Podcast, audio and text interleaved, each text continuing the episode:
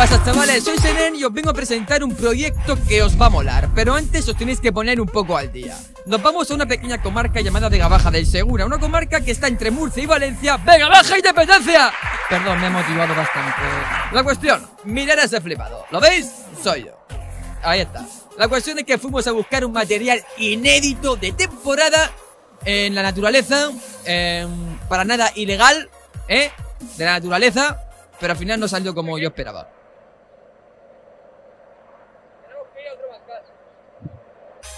Al final fuimos a ese supermercado que estáis viendo ahora mismo en pantalla, que no voy a decir su nombre aunque lo veis, pero que no me han pagado. La cosa, que la Vega Baja del Segura eh, tiene un corazón, así es, ahí lo veis, Almoradí, corazón de la Vega Baja, donde ocurre toda la magia, el centro de todo, como yo, ahí estoy, ¿eh? Hola, ¿qué tal? Ahora estamos en temporada, ¿de qué? ¡Del Alcácer! A lo mejor, si no sois de la zona, no sabéis qué son. Son alcachofas. Así es, hay de muchos tipos, pero nosotros conocemos esta alcachofa. Coño, coño. Espero que os guste este podcast y a disfrutarlo, como os ha dicho. Así que, ¡dentro intro!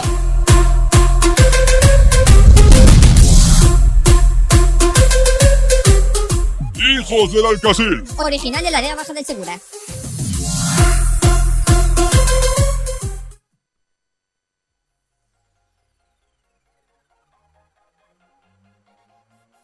¿Se me oye? ¿Se me oye? ¿Se me ve? ¿Se me siente en las casas?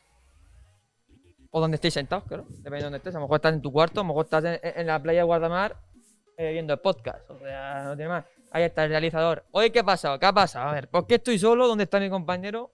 Pues bueno, mi compañero está en realización, que puede hablar también, eh, si quieres hablar. Está empanado viendo el ordenador. Sí, está empanado viendo el ordenador si quieres. A ver, pues. pasa lo que pasa y es que. Es que, tío, es que vamos cambiando aquí realizador como si fueran estos los cromos de Yu-Gi-Oh!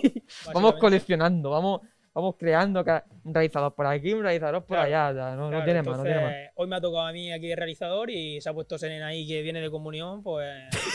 a entrevistar aquí hoy al invitado. Vale, sí que es cierto, mueve un poco la cámara. A ver, voy a mover la cámara. no, es que hay mucho espacio aquí, hermano. O sea, es como que. Un poco para allá, yo qué sé. Yo que muevo un poquillo la cámara. Mueve un poquillo. Para que esté todo ok.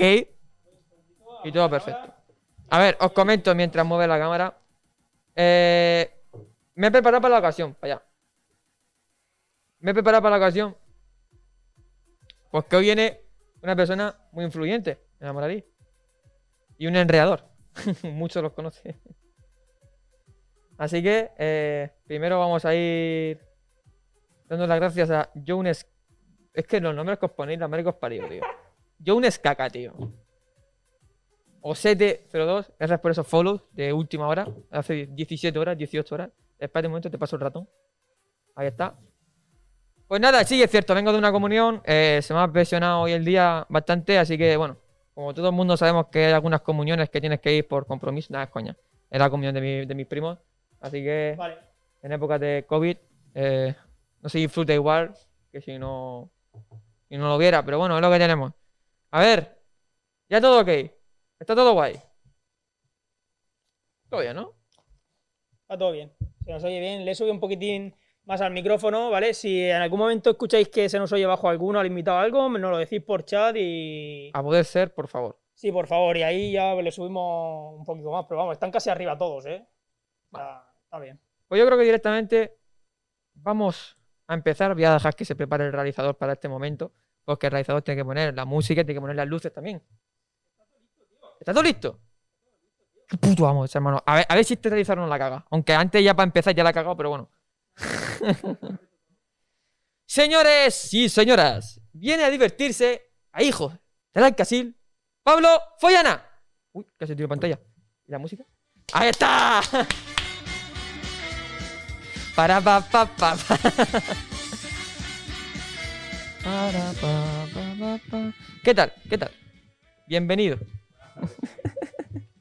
Bienvenido, Pablo. Bienvenidos a este podcast. Bienvenidos. Bienvenido a este podcast a Hijos del Alcasil. Y sobre todo, muchas gracias por aceptar la invitación.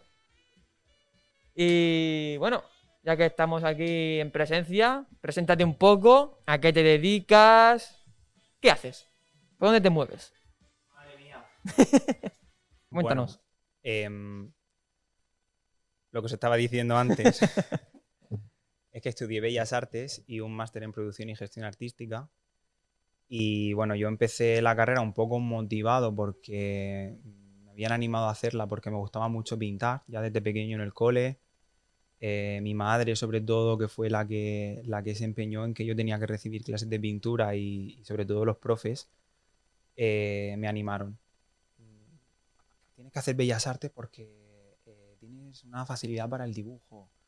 Incluso en el cole, cuando nos hacían las típicas pruebas, eh, la orientadora del cole, cuando eres pequeño, Sí. que te dice las diferentes partes, pues eh, a lo mejor la parte de numérica, de matemáticas y todo eso no salía tan bien, pero siempre llamaban a mis padres porque la de psicomotricidad fina sacaba siempre como notas súper altas, ¿no? Entonces era algo que, todo el mundo veía, que siempre me estaban eh, como animando a hacer y que en mi mente, vamos, de hecho yo no hice ni bachiller de arte ni nada, mi idea era otra. En el último momento yo, yo estaba en, en Huelva y en Sevilla, que, que iba a hacer psicología de traducción, o traducción de inglés, y cuando fui a hacer la matrícula, empecé que no, que no la hago, que no, me dio que no, que no, mi madre, pero chico, que me has venido hasta aquí, que no, que no, que no, que no, que no, que no. Y ese año no fui a la universidad. Al año siguiente empecé Bellas Artes en Murcia. Hostia, Mm. curioso. Sí, que yo no quería para nada. Todo el mundo me decía que tenía que hacer eso, pero yo no sé si era. Yo no, he sido nunca una persona muy rebelde. Claro. Pero en ese sentido era como que decía que, que vosotros que, que no. que no. Y, y bueno, ahora en estos momentos, después de haber hecho tanto la carrera como el máster, pues sí que he seguido pintando.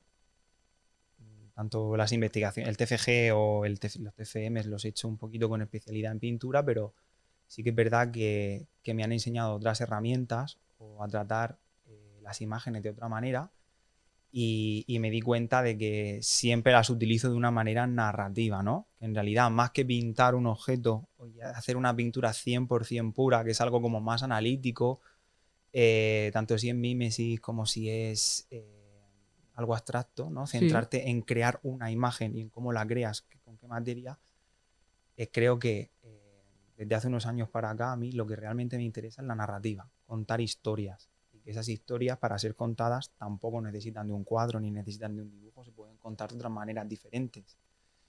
Y, y bueno, mm, todos mis proyectos sí que tienen una parte narrativa. Por eso también, em, aunque sea, no, no intrusismo, ¿no? Pero aunque Sí. no sepa tanta técnica de edición de vídeo, de edición de sonido, sí que es verdad que sí que puedo presentar a lo mejor un, un proyecto para un audiovisual, ¿no? Hacer perfectamente una historia, hacer las escaletas, también lo hemos aprendido en la carrera, y que en definitiva, pues, si puedes conseguir que una imagen estática como un cuadro, eh, la persona que la vea, eh, desde ahí pueda sacar una historia, ¿por qué no vas a poder hacer lo mismo Claro. con, con un contenido audiovisual, ¿no? Que tiene otras facilidades para poder hacerlo con, mayores ventajas.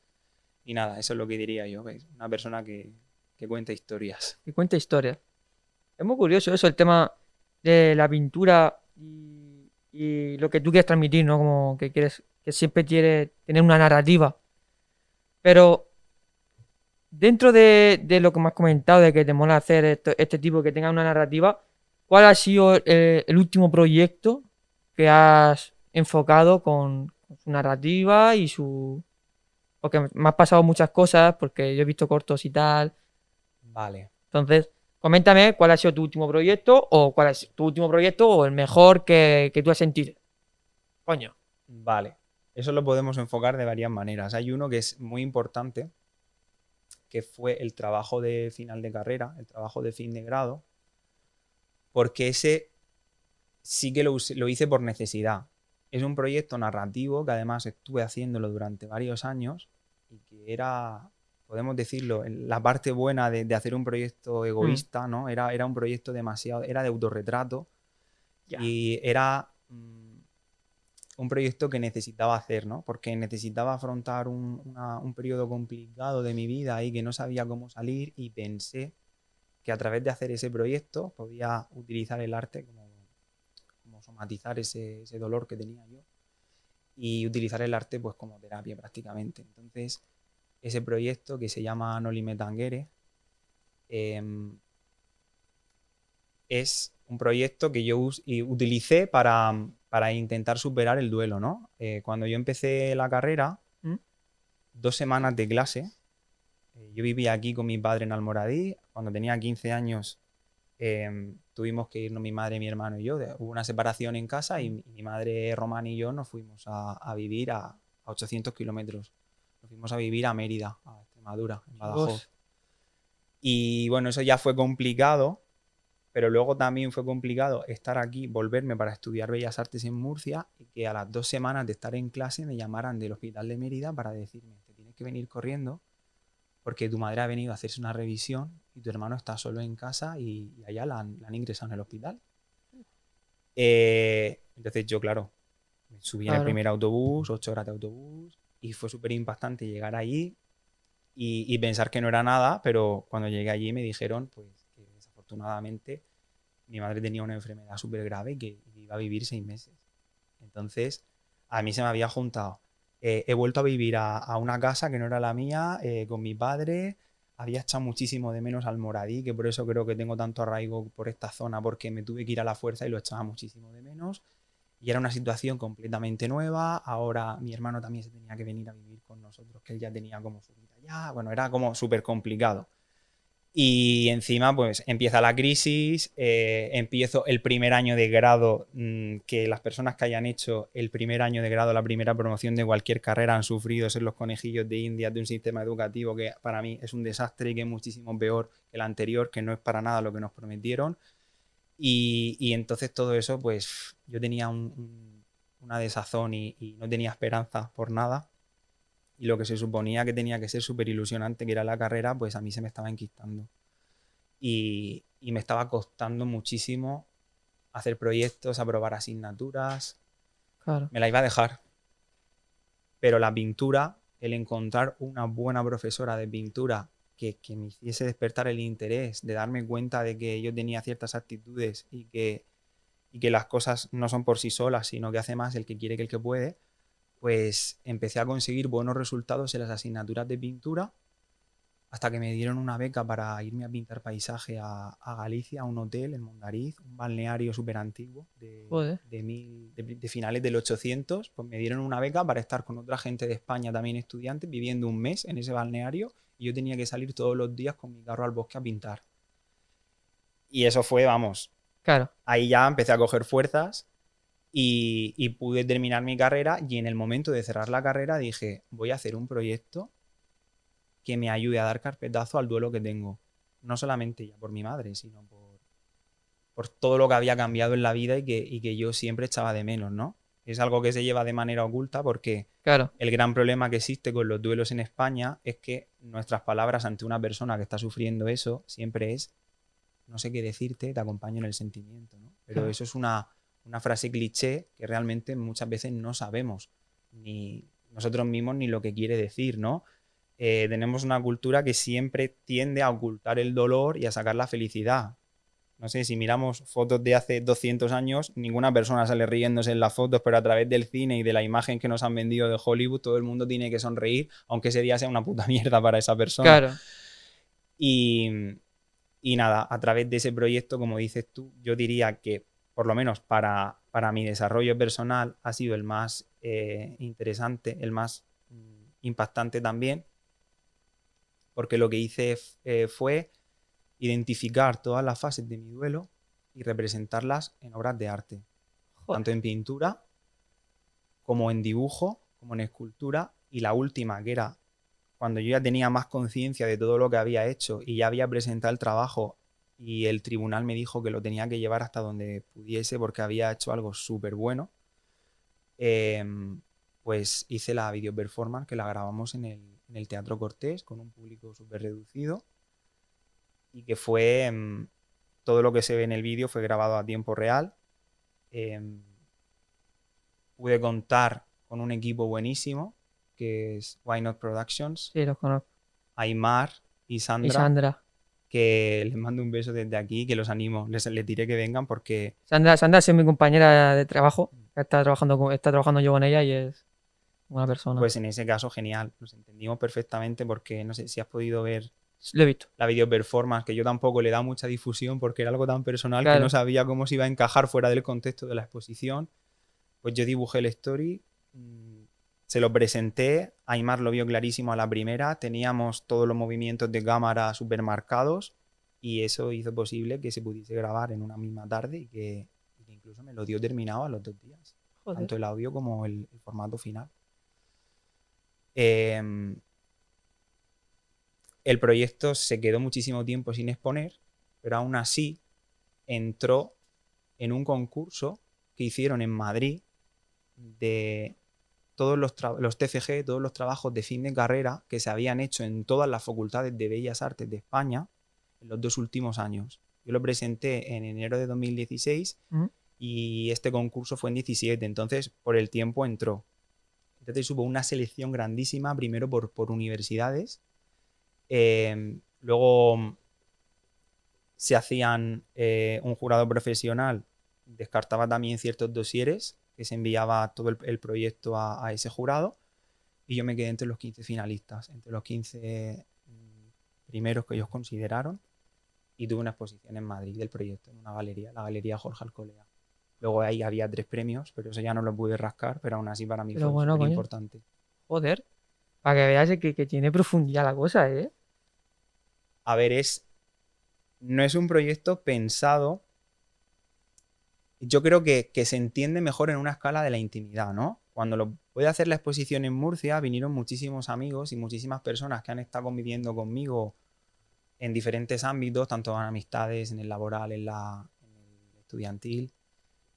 Y ellos sí que entendieron el proyecto Claro. y yo sabía que lo iban a entender, incluso cuando lo tuve que presentar, mis amigos y mi familia pues se emocionaron un montón y yo los tenía todos delante y los veía como que, que estaban llorando incluso.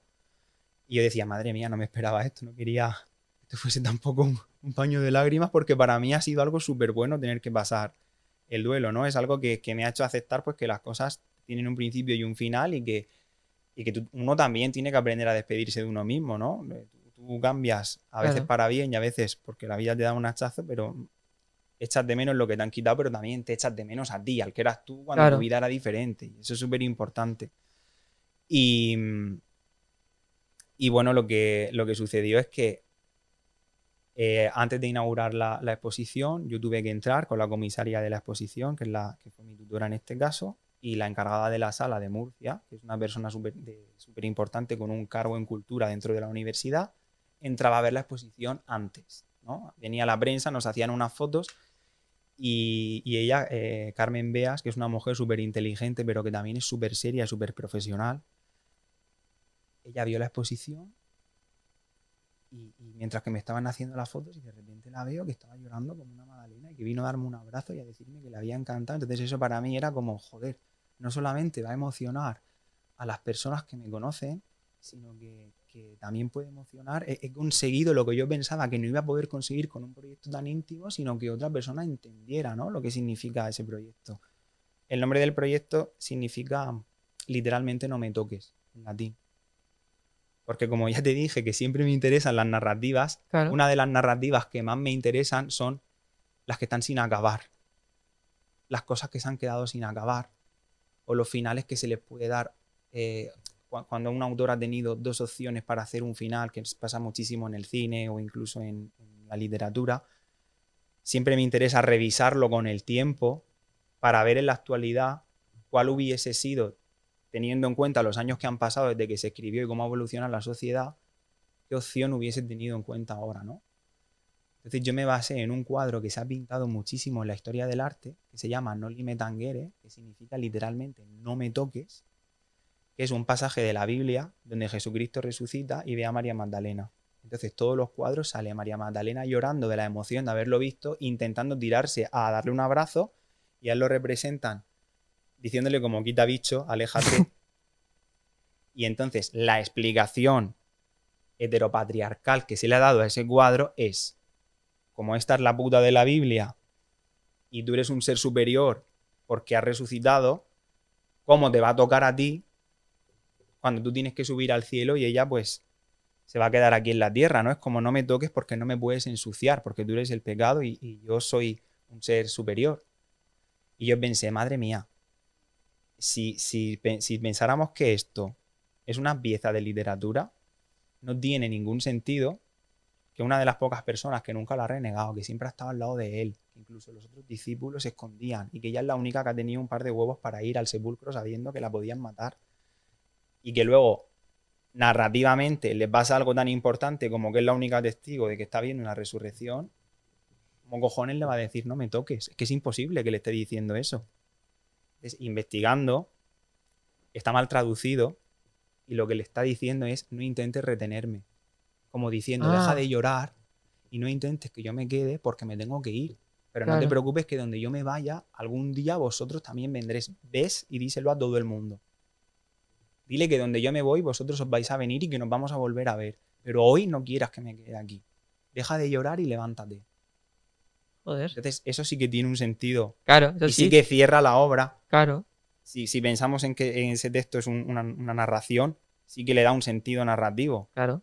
Y que por eso ella, que es Mar- María Magdalena, el hecho de llorar como una Magdalena que siempre estaba llorando, en ese momento pasa su duelo y está feliz. Y se, y se va corriendo de, de alegría a decir, he visto a la persona que quería y me ha dicho que no me preocupe y que no intente que se quede aquí, ¿no? Que le diga adiós y que acepte que se vaya. Claro, una vez justificado eso, yo quería hacer una serie de No Limit Tanguere, pero haciendo una despedida entre mi madre y yo. Entonces, hay ciertos cuadros que tienen reminiscencia de los cuadros típicos de lo- los revisé todos, a lo mejor la ropa o la posición que está mi madre en uno de los cuadros o el paisaje que sale o el hecho de la mano así, ¿no? Siempre han aparecido dentro del mismo cuadro dos personajes uno delante de otro comunicándose, ¿no? Entonces yo lo que hice es quitar un personaje y que el personaje se comunicara con el espectador, como si yo fuese el cuadro y tú eres el que lo está mirando. Entonces eso hace que el espectador no simplemente está mirando, ¿no? sino que al ponerse delante del cuadro, el cuadro se está comunicando con él y que sienta un poco suyo la historia que cada pieza que estaba en esa exposición, que se correspondía con una fase del duelo, le podía contar. Y la última pieza de todas es el vídeo que has visto tú. Joder. Claro, todo tiene sentido. Es como que vas diciendo y. Joder. Tiene tela la cosa, eh. Tiene tela. O sea, yo, yo- yo- yo eso, por ejemplo, no lo sé ver. Eso en, en un. Como, como todo el mundo ves un cuadro y dices, vale, un cuadro. Pero luego te explican el. Uy, se apaga la cámara. Que se, se explica. eh, alguien te explica el- la profundidad y, y- y lo que lo que de verdad siente y es como diciendo, hostias. Joder. Es que, claro, es difícil, Senen, porque es algo que yo fui haciendo mientras que iba aprendiendo, ¿no? Claro. Y, y yo mismo no sabía qué formato final iba a tener la exposición. Yo cuando empecé a hacer el proyecto ni siquiera sabía que iba a sacar una matrícula y que me iban a dar un premio. Yo estaba haciendo realmente lo que sentía. Entonces, poco a poco sí que he ido teniendo que darle forma hasta llegar a un formato final de exposición. Pero de hecho, no he vuelto a pintar nada de ese proyecto, pero no descarto que sí. Con respecto a ese tema de aprender a despedirme de las cosas, que es algo que nunca voy a dejar de hacer porque la vida es así, a lo mejor puedo ir incorporando obras desde otra madurez y que poco a poco esa exposición se pueda volver a hace- hacer, ¿no? La, la hice en Murcia, me hubiese encantado hacerla aquí en la Vega Baja, en Almoradí, hasta que no tengamos la sala de exposición que vamos a tener próximamente en los bajos del ayuntamiento, pues No, no hay ningún espacio público donde la pudiese hacer ni poder montar la iluminación adecuada. Pero sí que sí que tenía contacto para hacerla en Orihuela o incluso me dijeron que en el Museo de Archena también podía hacerla. Pero me hacía ilusión también hacerla aquí, en, en Alicante. Pero ya luego vino la pandemia Claro. y tanto ese proyecto como otro pues se quedó un poco en stand-by. Pero aún así, bueno, es trabajo que ya está hecho. O sea, que tienes, digamos que tienes faena para hacer durante... Bueno, no lo sabes tú, porque a mí me interesan los finales abiertos, pero yo también me dejo muchas cosas sin terminar, ¿no? Con ese sentido, eh, uno de mis de los mm, fallos o, o- o la cosa en la que peco yo también es que no soy muy riguroso a la hora de trabajar. Sí que es verdad que hago muchísimas, muchas cosas diferentes y que no es mi trabajo, ¿no? Ahora mismo pues eh, trabajo en otras cosas, también 40 horas a la semana y que esto sigue siendo un trabajo, pero todos los demás proyectos los hago cuando he terminado el de hacer otra cosa. Claro. Y, y sí que es verdad que muchas veces empleo más parte del tiempo en intentar ganar seguridad, en sí que lo que estoy haciendo está bien, en pensar qué voy a hacer, que en dar una pincelada o en cerrar un proyecto o en lanzarme. Eso también es, es un poco el hándicap de trabajar uno solo. Los últimos proyectos que he hecho sí que han sido en grupo. Han sido algo colaborativo y, y tengo que decir que, que me gusta más. Me gusta más trabajar cuando la alegría de que ese proyecto salga bien o que a la gente le guste y el feedback Que cuando pues un sea proyecto- compartido. Que cuando un proyecto sale bien y es Sí. compartido, la alegría es- más como siento Sí. "Fua, ha Sí, y lo que no piensa uno piensa el otro. En, en el momento de, de creación, eh, eh, las dudas no te frustran porque compartes la duda con el compañero o, o con todas las personas que, que están implicadas en el proyecto y os refuerzan el paso que vas a dar tú a la hora de la creación o te dan un punto de vista diferente que tú no habías pensado Claro. y que te puede abrir, vamos, otro nuevo abanico de posibilidades.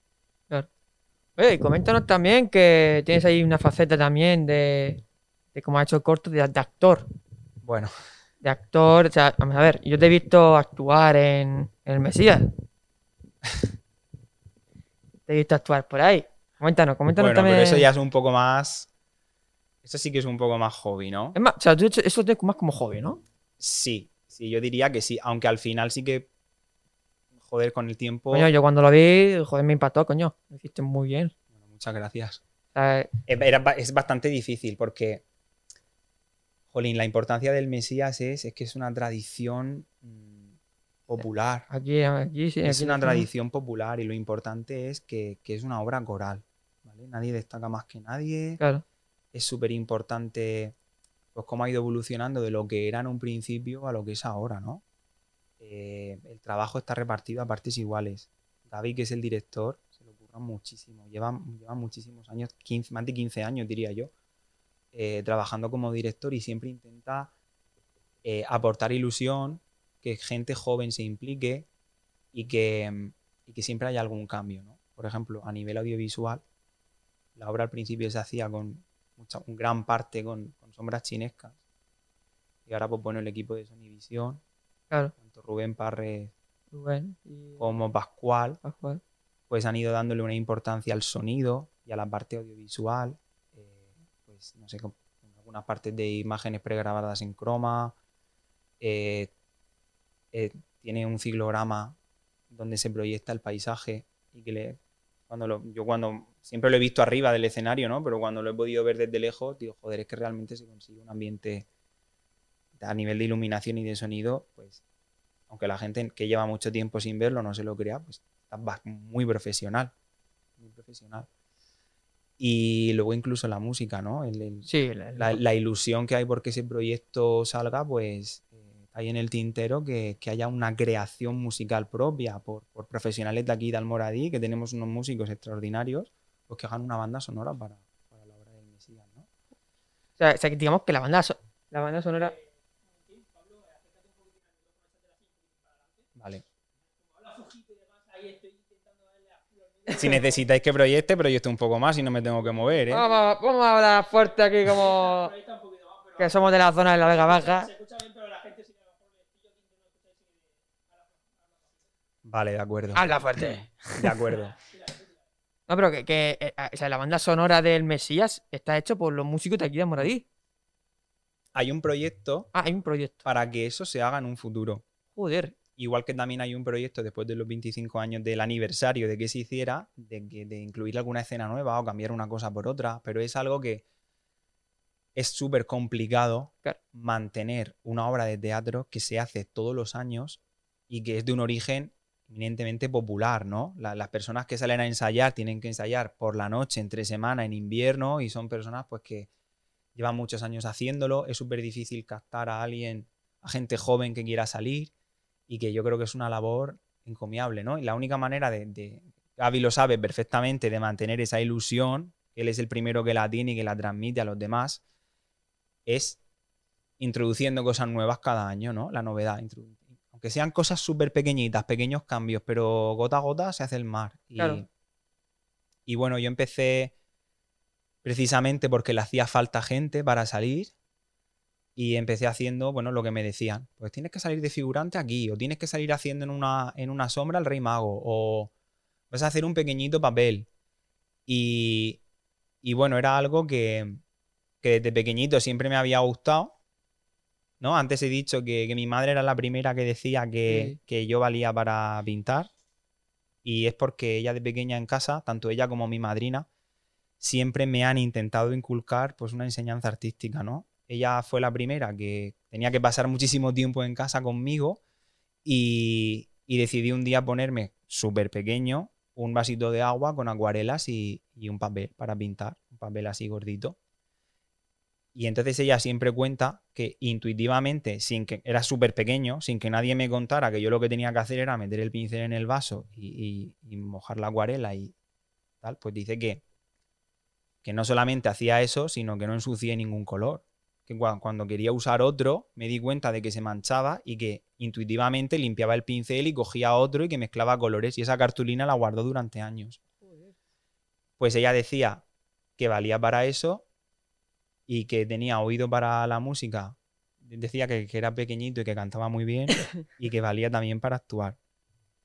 Entonces también me apuntó a un coro que había aquí en Almoradí de pequeñito, pero que yo dije que no quería ir, que me daba muchísima vergüenza salir a cantar.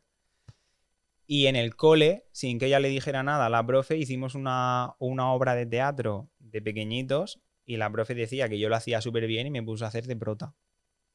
Luego también en el aniversario de, creo que fue en el 96, del, no- sé qué, cen- qué- qué año era, que se celebraba la muerte de Lorca, nos pusieron a leer un poema porque íbamos a ir a COS, a una radio, a leer unos poemas de Lorca.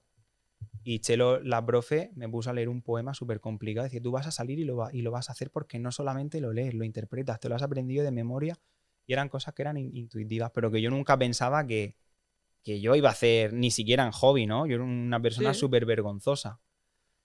Entonces, una vez que ella ya no estaba, pues es cuando empecé a plantearme, ¿vale? Pues a lo mejor tenía un poco de razón, ¿no? Y encima me decían, Pablo, yo pienso que tú esto lo podrías hacer bien, porque habla, tienes buena dicción y tienes buena voz y además eres una persona así que tiene una presencia que llena el escenario, tal, no sé qué. Una manera muy amable de decirme gordo en aquel momento. Y nada, dije, pues vale. Y poquito a poco, cada año me daban una responsabilidad un poquito más grande. Porque paralelamente también, estando en la carrera y después de haber salido, mm, nada, no sé si diciendo cuatro cositas en el Mesías, en Almoradí no sé si sabéis que hay un grupo de teatro amateur que lleva pues casi 50 años, ¿no? Aparecen de tanto en tanto porque sí que es verdad que hacen una representación cada X tiempo, pero Teatro Amarión fue uno de los primeros eh, grupos de teatro amateur que hubo en toda la provincia de Alicante y que tiene, vamos, pues tendrá 30 o 40 premios de, en certámenes amateur a nivel nacional. Incluso con, con una de las obras llegaron a ir a, a un festival internacional de teatro que se hacía en Gerona, con Aria por un Papa Español. Joder. Y su director es Andrés Oliver, que, que siempre ha sido el director de Amarión, ha dirigido todas las obras, que es un apasionado del teatro, forofo, y que también encuentra muchísimo apoyo en su mujer, en Maite, que muchos, no sé si vosotros la habréis tenido, a Maite Martínez, la profesora de lengua en el, en el Sequeros. Maite. Sí, O es sea, el marido de Maite, la profesora o sea, la lengua, o sea, la, la ma- de lengua y literatura. o sea, ahora mismo, los, ahora mismo los profesores. que- Maite, Maite, no me acuerdo, no me acuerdo, pero que me suena mucho. Me suena mucho. Pues me acuerdo yo que estaba en Murcia en la universidad y me llama y me dice, hola Pablo, soy Andrés Oliver, yo conozco a tu padre, a ti no te conozco, pero mira, estamos haciendo, somos de Amarión, no sé si nos conocerás. Y claro, yo enseguida lo reconocí porque yo recuerdo que mis padres iban a ver obras de teatro de Amarión al Teatro Cortés y que yo siempre quería ir, pero decía que era la noche para los mayores y que yo no podía. Siempre me quedaba viendo el cartel, pero no sabía lo que había pasado, ¿no? Claro. Y, y dije, pues que sí, que sí que conocía, que, mi- que mi madre era una gran fan de Teatro Amarión, tal. Y dices que tenemos una reunión y me gustaría que, que vinieras porque estamos preparando eh, Doña Rosita la soltera de Federico García Lorca.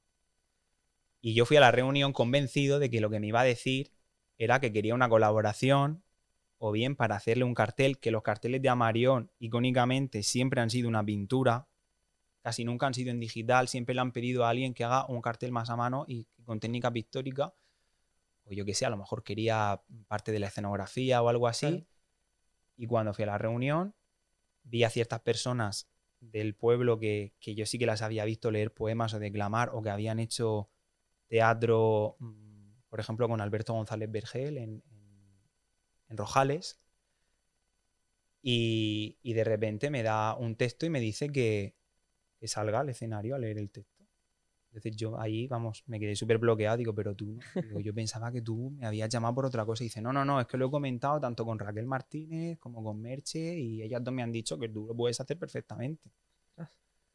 Y empecé con un ataque de, de- De pánico, o de sea. pánico, Joder. pero al final acabé dentro del grupo haciendo dos papeles en Doña Rosita la Soltera que me tenía que cambiar y estuvimos dos años de gira que llegamos a ir a Valencia, llegamos a ir a Almería y, Vamos, y poco a una- poco, claro, loquísima. paralelamente a la carrera, ¿no? Y Claro, en ese claro, momento yo estaba en Murcia haciendo la carrera, entonces todo lo que estaba aprendiendo de teatro también me venía bien para imagen, tanto la iluminación que yo veía, como la montaba Rubén, como tal, eh, qué recursos escénicos de comunicación no verbal servían para el público. Me ayudó muchísimo también a, a perder la vergüenza. Los compañeros empezaron a decirme en clase, yo no le dije a nadie que estaba en, en un grupo de teatro, pero me decían, eh, cuando presentemos el proyecto, la presentación la haces tú, que tú sí que sabes hablar en público, que tú tal, que tú no sé qué. Y era algo que nunca se me había dado bien realmente por, por todas las inseguridades y la vergüenza que tenía yo, pero que, que en ese momento es casi como que dedicaba al mismo tiempo a Teatro Amarión Claro. que a la carrera. No tenía tiempo nunca de hacer nada ahí, sacrifiqué muchísimo ir a, a, a Guardamar al Bacanal o al Rojales, que mis amigos se- y yo no podía irme porque al día siguiente a lo mejor nos teníamos que ir a hacer una, una representación en Elda o en Valencia o donde fuera, ¿no? Y, y nada, yo creo que el desarrollo de, de- a lo mejor de poder hacer un proyecto de teatro o a lo mejor el proyecto este ahora de Mujeres en la Historia de Almoradí o poder pensar mejor en la performance, aparte de que tuvimos una asignatura de escenografía en Bellas Artes optativa que me cogí, pues le tengo que dar gracias a Teatro Amarión. Es que sí, porque ten en cuenta de que toda la experiencia que has ido ganando Mm. es gracias a que tú has ido re- representando, te has ido quitando esos miedos, esas inseguridades y al final has, has sacado es lo que eres hoy en día. Porque sí que es cierto que ponerte delante de un escenario impone mucho y, y también, no en el escenario, el hecho de, de exponerte al público y, y que te vea mucha gente, por ejemplo, sí, aquí tenemos dos cámaras, pero a lo mejor no impone tanto porque estamos entre tú y yo, pero imagínate, añades un público y a lo mejor te digo, nos están viendo cuatro millones de personas, como, hostia, cuidado, es por, Claro, pero ahí, que- ahí lo que realmente aprendí es que esto también lo vimos en la carrera paralelamente al proyecto de autorretrato, es que nosotros tenemos una imagen de nosotros mismos que creemos que es la que los demás están viendo Claro. y que todos los ojos que nos ven están viendo lo mismo. Y nosotros lo que más queremos esconder son las partes de nosotros que creemos que nos dan vergüenza, que nos hacen, que, que parecemos ridículos, pero en realidad cada persona nos está viendo desde, desde su propia percepción. de una no- manera diferente cada uno. Claro. Entonces, cuando tú sales a un escenario y tú eres consciente, te has currado mucho de que no estás siendo tú, sino que estás siendo un personaje, eso se te quita. Claro. Porque sabes que no te están viendo a ti. También, Estás también al haciendo- personaje que tú estás interpretando. Y que luego, l- eso se me quitó el primer día que salí, que te das cuenta, e- el, el escenario está com- está súper iluminado y el patio de butacas está completamente oscuro, ¿no? Entonces tú no, no- puedes no- ver las caras de quien te están mirando, pero Claro. sientes que hay presencias. Claro. Y, y lo importante es que percibes, aunque tú no los veas, el sonido que hay en la sala, te das cuenta de que están atentos a lo que estás haciendo. Eso- y que cuando se acaba una escena se oye un aplauso. Entonces significa que te están dando la aprobación a lo que has hecho, Claro. ¿no? Y en ese momento ya, yo creo que dije, vale, pues, pues ni tan mal. pues neta más, lo, creo que lo he hecho bien. Un aplauso. Pero joder, sí que, sí que. Eh, Yo, por ejemplo, lo poco que he visto de teatro, que era lo típico que haces de, de fin de curso, que nosotros hicimos una representación en el colegio Canachis Martínez de Caperucita Roja y, y yo salía bailando. ¿sabes? Lo sal- bailaba y hacía una, una frase de un entierro. Lo poco que salí, yo digo, madre mía, lo- los, mis, mis otros compañeros cuando tenían que, que interpretar un papel. Es que es una locura. Pero sí que es cierto que lo, lo que has comentado, que te ilumina mucho el escenario y lo ves oscuro, pero sabes que hay presencia. Y sobre todo las primeras filas las ves. Y hablando sobre el tema del, del autorretrato, eh, ¿cómo es hacerte una- un autorretrato? O sea, me, me pica mucho la curiosidad de la gente que se pinta a sí mismo. Incluso hay un, un- un famoso en Instagram que se pintó a sí mismo. o sea, se pintó a sí mismo, se hizo una foto, después se volvió a pintar a sí mismo y, y así como haciendo un bucle. Entonces, me, me siento curiosidad de, de cómo eres capaz de representarte a ti en un cuadro. Mira, muy sencillo. A ver, un poco también en relación, que está bien que me lo preguntes, con lo que acabamos de hablar, de la imagen que proyectamos, Mm. se supone que en nuestra identidad, un, un retrato es la expresión de una identidad, ¿vale? Eh, reproducir una imagen súper fiel de una persona como copiar una foto, en realidad es un retrato porque llamamos así a ese género artístico. Pero en realidad un retrato es cualquier expresión que al percibirla te lleve a otra persona.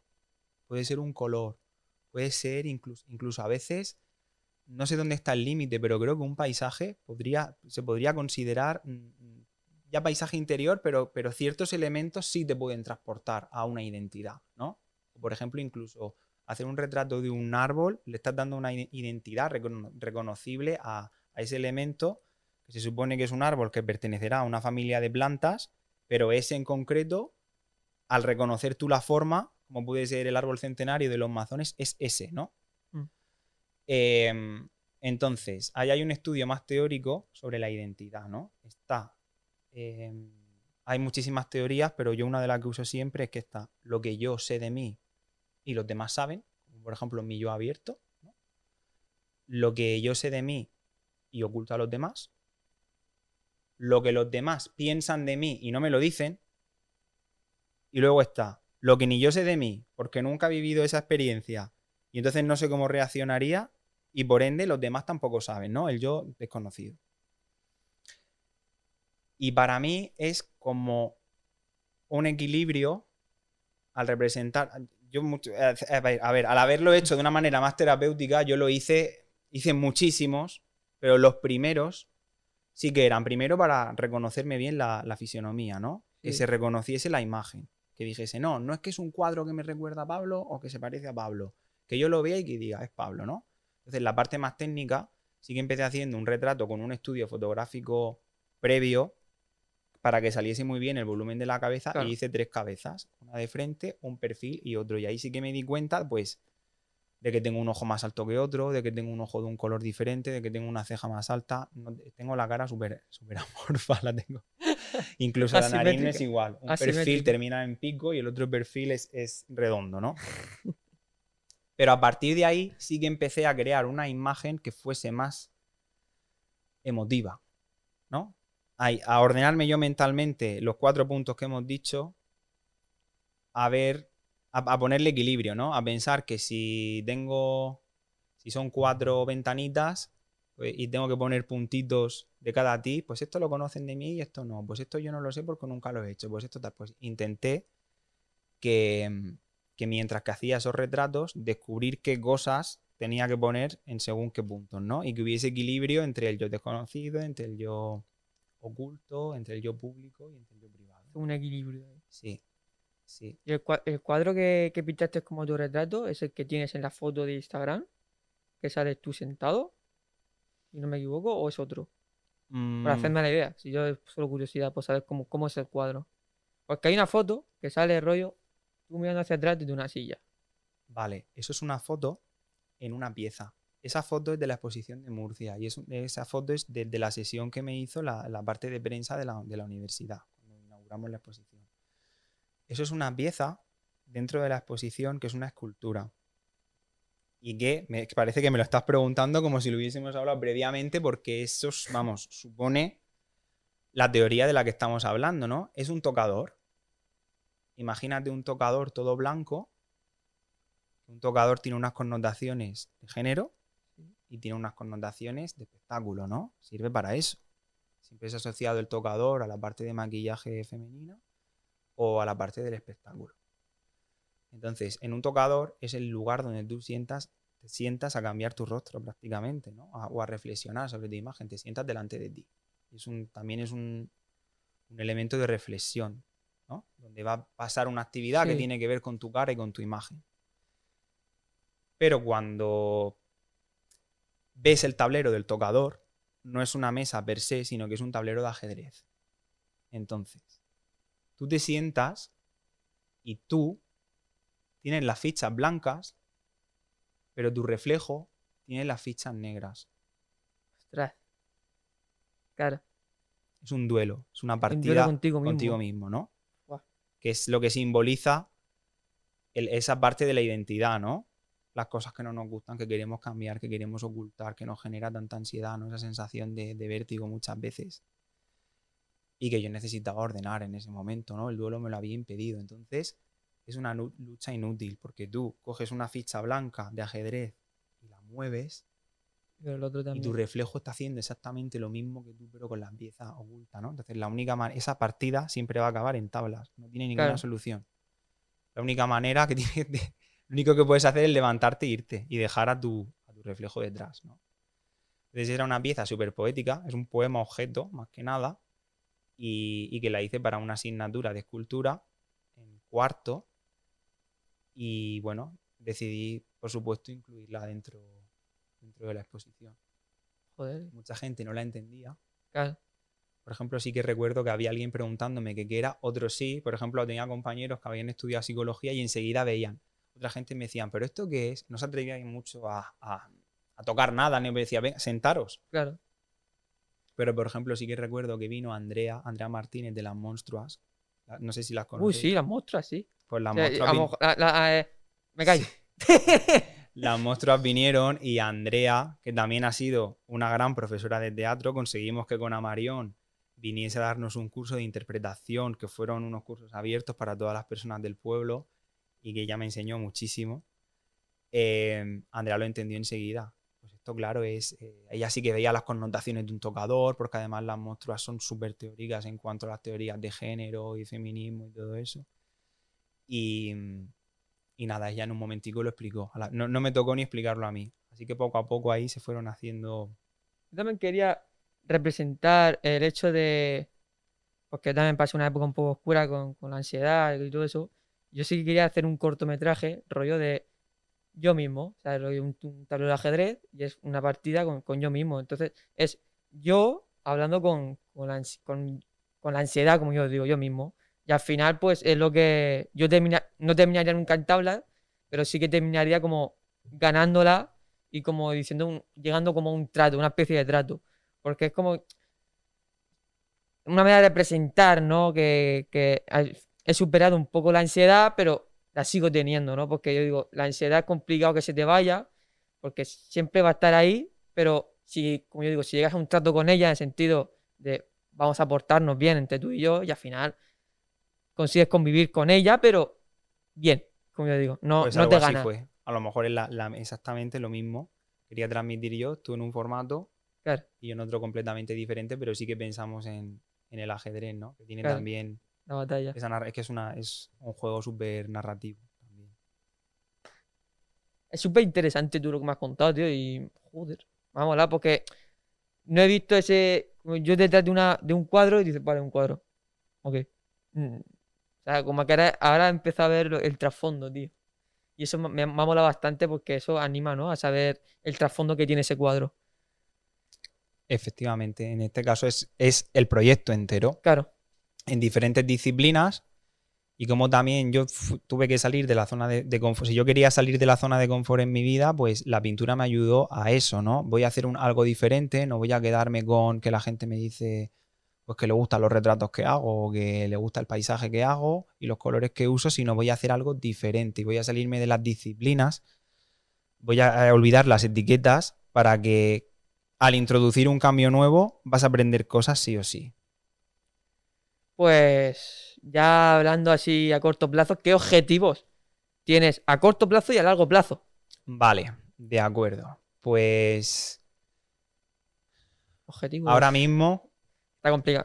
Ahora mismo se está empezando a mover un poco la cosa. sí, sí. Entonces, Mi objetivo es poder hacer el máster de educación ¿mm? ya tengo el, el nivel de inglés suficiente y, y también estudio el valenciano, que me lo tengo que sacar, hacer el máster de educación para acabar trabajando como profesor, ¿no? Porque era algo que no quería hacer, pero durante cuatro años he tenido casi 40 alumnos de pintura en, en los talleres de juventud del Ayuntamiento de Almoradí y luego también, junto con Cristina de la Vega, hemos tenido eh, pues 40 o 50 niños Tras. en el grupo de teatro del Santa María, ¿no? Y, y la verdad es que me encanta. Cuando empecé a investigar un poquito más en la universidad, que me metí en el grupo de investigación con Victoria Chetner, Manu Díaz, Roslyn Dum, compañeros míos de trabajo y, profesores también, pues a veces, por ejemplo, para el tema del retrato y del autorretrato, una vez fui a una clase de la universidad a hablar sobre eso, ¿no? A hablar sobre mi trabajo y también he sido alumno interno y me di cuenta de que la docencia me gustaba, que era algo que mucha gente termina la carrera y quiere un Mm. trabajo y, y pum, y se mete ahí, pero no, yo quería investigar para saber lo suficiente o lo mínimo que yo considerara para luego enseñar, ¿no? Y, y luego, por supuestísimo, a partir de ahí nunca dejar de formarme. Y, y bueno, eh, hacer el máster de educación, acabar trabajando en eso, es un trabajo que aunque por las tardes tengas que hacer tarea en casa, Claro. si tienes una buena programación y la vas refrescando, pues se puede hacer bastante eh, llevadero, es- tiene un sueldo bastante bueno y que luego tiene sobre todo lo que nos hace falta a los creadores es tiempo libre, ¿no? Trabajaría por las mañanas y luego tendría pues fines de semana y las mismas vaca- vacaciones que se tienen en el cole, ¿no? Claro. Entonces, si ahora mismo, estando un poco puteado con los horarios y tener que mm, eh, Buscando huecos. por- encontrar ahí el punto Claro. medio entre trabajar para vivir y vivir para Claro. trabajar, pues eh, puedo hacer cosas, pues en ese momento que lo consiga será óptimo, ¿no? Luego también, a nivel así de proyectos artísticos, a nivel de pintura, eh, pues ahora mismo tengo una exposición que hice con... Es una exposición grupal, ¿Mm? una colectiva, pero que se hace en grupos de tres artistas cada pieza, ¿no? Yo he hecho tres piezas, mi compañera Lorena Cabrera otras tres y mi compañera Rocío otras tres y somos un equipo, ¿no? Y entre los tres se hace la pieza, pero luego hay más grupos de tres que hacen esa exposición. Era una exposición de miniaturas. El tema era territorio y las piezas que hiciésemos cada uno Sí. no podían medir más de 10, de 10 centímetros. Las nuestras miden 5 por 10 cada una, ¿no? Pues, Y era una exposición internacional. Se hizo primero en Murcia y ahora se ha ido a Buenos Aires y terminará en Oporto. ostras. Eso ya, sí, la verdad es que súper contento porque... Se ha movido, se ha Sí, movido. el sí, sí, sí, sí. Se ha Sí, movido, se ha además, movido. compa- ha gustado bastante. Es algo súper pequeñito, pero que ahí, por ejemplo, una vía sería ampliar ese proyecto. Luego, eh, otro- otra cosa que la pandemia ahí me, me la fastidió entera, pero que al final he sabido darle la vuelta, es que en la Dana, en el ayuntamiento de Rafal, eh, se les estropeó una pieza súper antigua que utilizan para una fiesta que es única en Rafal, que es el Día de la Graná. Es como celebran ellos el Domingo de Resurrección. Entonces, cuando el alcalde de Rafal y su mujer vieron el proyecto que tenía que ver precisamente con la resurrección, ¿no? Con ese texto de No Lime Tanguere, me propusieron que, que, bueno, que en la Dana se les había estropeado completamente la pieza, que es un arco de madera de 9 metros. Imaginaros un arco Sí. de 9 metros desmontable que se monta en medio de la calle y que es lo suficientemente grande como para que una procesión pase por debajo, con el trono y todo. Entonces, ese arco está pintado todo con escenas y tiene una magrana, que ellos le dicen una graná, como la del Misteri d'Elx, y que en el último momento, el último paso que, ve- que lo atraviesa, Sí. a las 7 de la mañana, se abre y de dentro salen todos los pétalos de las flores que han salido, que han utilizado para decorar los pasos en Semana Santa, que las quitan y las meten dentro, y también unas palomas que han metido. Entonces es un encuentro, eh, pasa una virgen por debajo, vestida de luto, se le quita el luto, y cuando la granada se abre y se convierte en una flor, dentro hay un bebé, como algo que simbólicamente vuelve a nacer. Y bueno, tenía tres meses para restaurar lo que es la pintura. Tres meses. Sí, la Semana Santa, ese año de la pandemia, hubiese sido en marzo, en abril, la primera semana de abril, y yo empecé en enero, no se hizo. en enero justo de- el día de Año Nuevo. Al día siguiente me fui para allá, estaba súper dañado y la pintura se podía salvar. Pero lo que no habían pensado es que la pintura tiene un reverso y que la madera por detrás había estado tres días sumergida en el agua de la dana y que no tenía ninguna protección y que se había podrido completamente. Entonces, el tiempo fue perder un mes en que viniese un ebanista a quitarlo absolutamente todo, hacerle un tratamiento a la estructura y volver a ponerle un... Bueno, el arco estaba en blanco completamente. Y ahí sí que tuve que decidir que, que las imágenes que había, bueno, pues era un arco narrativo y que yo no iba a reproducir las imágenes exactamente igual, ¿no? Es una pieza funcional, es una pieza que sirve para que funcione en una procesión y que se abra la granada. No era un cuadro que lo que valía era la imagen y su valor artístico, ¿no? Entonces lo he vuelto a pintar entero. Me lo he tomado como si fuese una pintura mural. Y sí que es verdad que eran imágenes narrativas que no tenían un orden. Entonces yo sí que les he puesto un orden, como siempre, con narrativa, ¿no? Yo pienso que si es un arco por donde tú tienes Claro. que pasar y que antes de pasar es una cosa y cuando pasas es otra, la cara por, la de, por donde entras no puede estar pintada exactamente igual que la cara por donde salen, ¿no? Tienes, si eso está marcando un antes y un después, pues tienes que, que ser consecuente con, con las imágenes que estás incluyendo ahí. Por ejemplo, las, la- las imágenes de cuando tú pasas, pasas, pasas por, el, por el arco, qué es lo que ves, y después cuando sales, qué, qué es lo que ves por detrás. O sea, Mira. ¿qué narrativa le has Eh, enfocado? eran a- imágenes. De la pasión y de la resurrección. Entonces, antes estaban puestas de manera indistinta. Eh, por ejemplo, además sin ninguna jerarquía. Las imágenes, la tradición que nosotros tenemos de imágenes es eminentemente cristiana, porque las únicas imágenes se pintaba siempre para el poder antiguamente, para la iglesia o para los reyes, que- hacerles un retrato, ¿no? Entonces, todos los gestos y toda la, la comunicación no verbal que tenían esos retratos, pues la simbología, cómo se pone la mano, todo eso es de herencia cristiana, queramos o no. Eh, entonces, no tenía una jerarquía que debería de tener, ni tenía un orden, ni un uso del color apro- apropiado, ¿no? Es decir, si hay una parte que es la tierra, la gente que está en la tierra no puede estar vestida con el mismo color que la gente que está en el cielo, porque eh, me- metafísicamente no es el mismo espacio, ¿no? Y, y cada cosa tiene un color. Claro.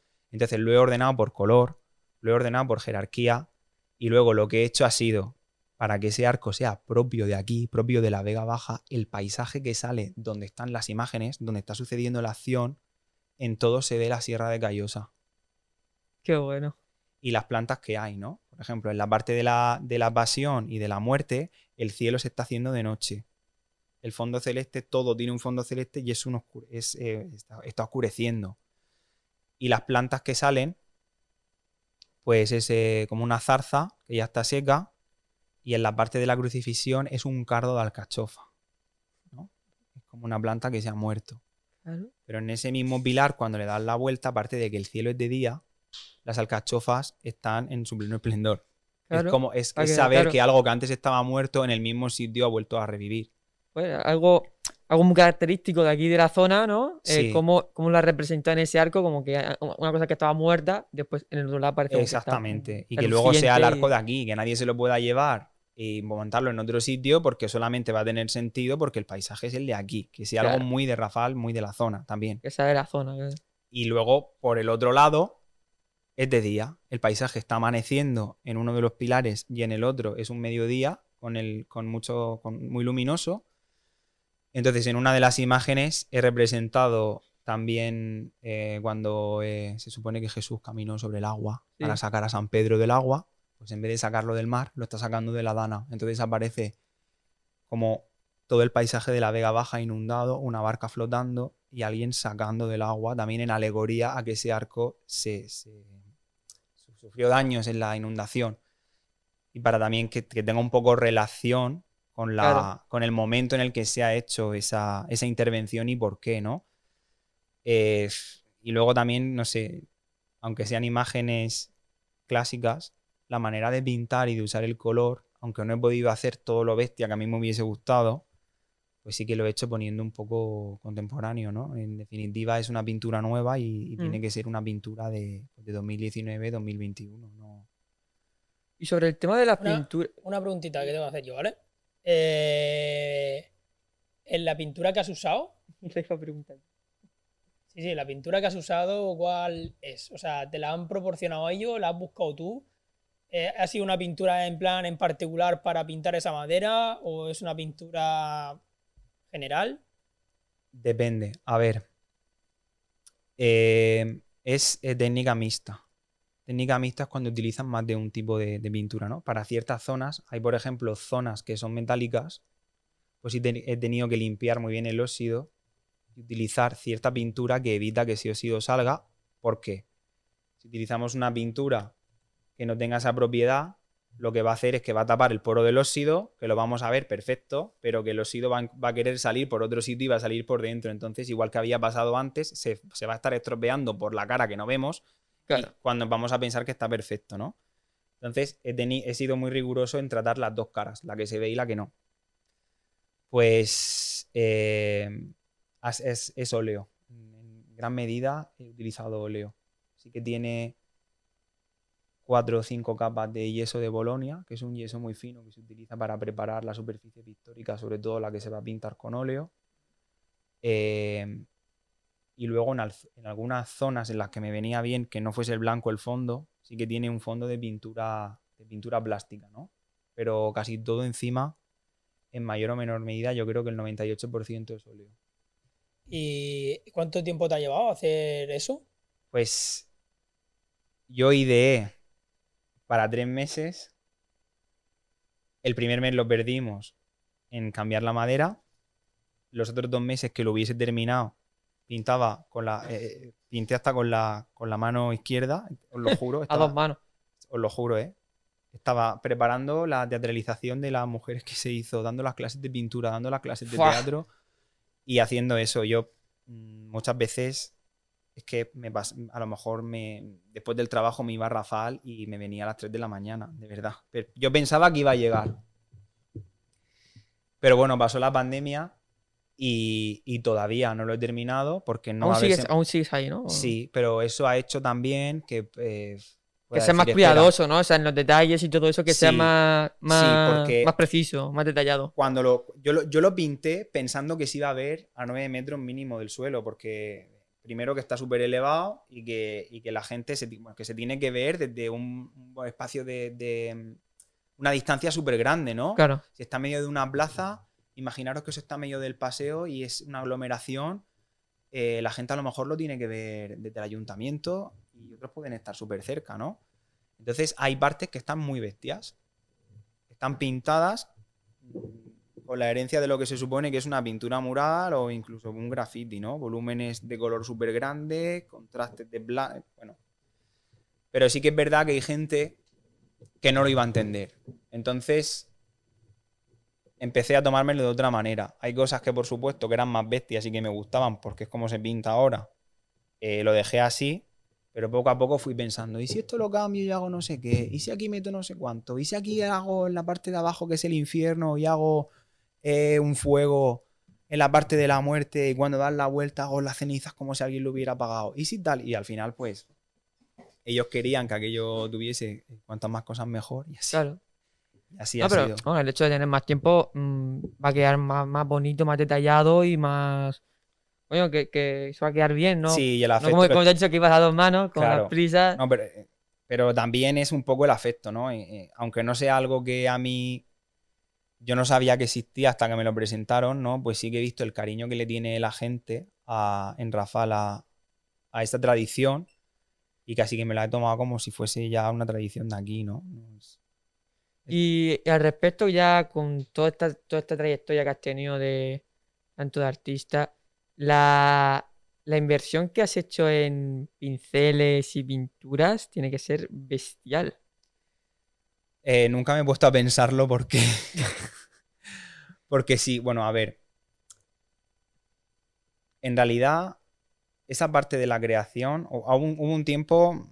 A veces estoy un poco peleado con la pintura, ¿no? Pero, pero tú lo sabrás por toda la inversión que has hecho aquí, que esto la gente no lo está viendo, pero aquí hay un, un backstage, digamos, o un, un- hay un plató donde hay una inversión enorme que además se nota que las cosas están súper cuidadas y, y hechas desde el afecto, ¿no? Y que realmente es lo que te gusta, pues eh, la palabra pasión sí. tiene acepciones que, positivas, pero también es que te guste algo lo suficiente o que quieras algo con, la, con mucha fuerza y muchas ganas, que no te importe sufrir por ello. Efectivamente. Sí. Entonces, yo he preferido muchas veces, antes de ir a comprarme ropa, que para mí no es algo importante, igual, pienso igual. eh, para mí era más importante, a lo mejor, pues, tener un juego de pinceles de pelo natural que cuestan un cojón y medio. Claro. Espera, que me estoy riendo, pero ¿cuánto, cuánto cuesta esos pinceles? Porque a mí. Es que ayer, de- es que ayer los- tuvimos a, a uno. Claro, ayer hablamos de eso, pero es que a, a mí lo que me costó los pinceles de plástica de la ESO ya fue eh, un cojonaco, pues no me imagino unos profesionales. ¿Cuánto Pero un cojonaco, ¿cuánto es? Yo no sé, pero yo me gasté, creo que fueron en cuatro pinceles cerca a lo mejor de 60 euros, porque fui a los buenos, ¿eh? ¿Dónde te compraste esos pinceles? No me acuerdo la verdad, pero. ¿El Calvin Klein? Era, era- eran, de una, eran de una buena marca. Pero vamos, lo que tú estás diciendo no sé cuánto será. Pues, a ver, yo hice una inversión para el arco Claro. porque yo empecé usando mi material, Y después ya viste pero que- era una superficie súper grande y los pinceles se rompen con el tiempo, sobre todo Claro. los que son de fibra, ¿vale? Eh, eh, siempre estaban los de pelo natural, luego están los sintéticos, que porque sean sintéticos no, no no quiere decir No que no valgan, a lo mejor allá yo tengo a lo mejor un pincel que, que me, me sirve para ciertas cosas, ¿no? Y sí que es verdad que cuando yo me di cuenta que, que no había comprado el material, yo no dije, me va a hacer falta esto. Yo miré primero lo que tenía en casa porque sí que es verdad que tenía muchísimo material. Y luego dije, guau, pues con lo que no te has gastado en pinceles, ves, y cómprate, haz el favor de hacer una inversión y comprarte pinceles de, de pelo natural. Entonces no sé si me compré pues 10 o 12 y me costaron 250 euros. Dios. Pero son es- 12 pinceles en realidad no es nada. Ya con eso te puedes hacer una idea. Pero son ver, pinceles yo- que van yo- a durar mucho tiempo porque son de pelo buenísimo y, lo- Claro. y hay que cuidarlos muy bien. Claro, a ver, yo, yo tiré, yo tiré por, por unos buenos porque quieras que no, eh, a mí en ese momento me gustaba bastante el tema del dibujo y la plástica. En esos momentos los que estar la ESO. Además, eh, tengo un tío que es profesor de plástica de instituto y como no fuimos a preguntarle a él, y él pues se tiró por lo bueno. Pero claro, eh, se nota mucho luego cuando, la verdad es que sí que me acuerdo que cuando te pones entonces a trabajar, y hacer lo que tengas que hacer, se nota un pincel bueno de un pincel que no bueno. Eso es como en todo. Como que la inversión que Claro. tú realizas, eh, si es, por pasión, no te duele. Claro, me pasó un poco lo mismo con la tela. Yo. Hay diferentes telas para hacer un, un cuadro, ¿no? Mm. Para convertir un cuadro en lo que denominamos lienzo. El lienzo. Yo me acuerdo que, que mi primo Chesco, que también es de Almoradí y que dibuja y pinta mil veces mejor que yo, él pintaba en lino. Y me decía, es que en el lino, buah, en el lino primo se pinta súper bien y, y cuando lo pruebes no vas a querer otra cosa, pero el lino cuesta un cojón también. Claro. Y decía, no lo quiero probar porque si me gusta luego no voy a querer otra cosa. Pues nada, ya probamos el lino y, por ejemplo, el- el- la tela que, que tuve que invertir para hacer un cuadro de la exposición del TFG, también fueron 50 euros solo la tela para hacer luego el cuadro. Es decir, ponerle la tela a la madera. Ya está, la tela, que era un trozo de tela. Así. Es lo que Pero se tiene, ¿no? Pero se luego, nota. luego el valor que tú le das y todo eso es como diciendo, coño, que no te importa eh, lo que has Claro. invertido, sino luego el- lo que dices tú. Merece la pena, cojones. Yo sabía la pintura, yo sabía que la pintura a nivel técnico respondía mejor en ese material, claro. que eh, no sé, que podía ser más fino en cuanto a ciertas cosas, que me iba a servir a mí para, para experimentar también lo que es el lenguaje, ¿no? No, no simplemente la imagen que se crea, sino cómo lo hacen, ¿no? Que si te acercas, pues puedas ver, pues aquí ha hecho una pincelada, aquí ha hecho un barrido, aquí ha arrastrado, aquí eh, el trazo que se llama, ¿no?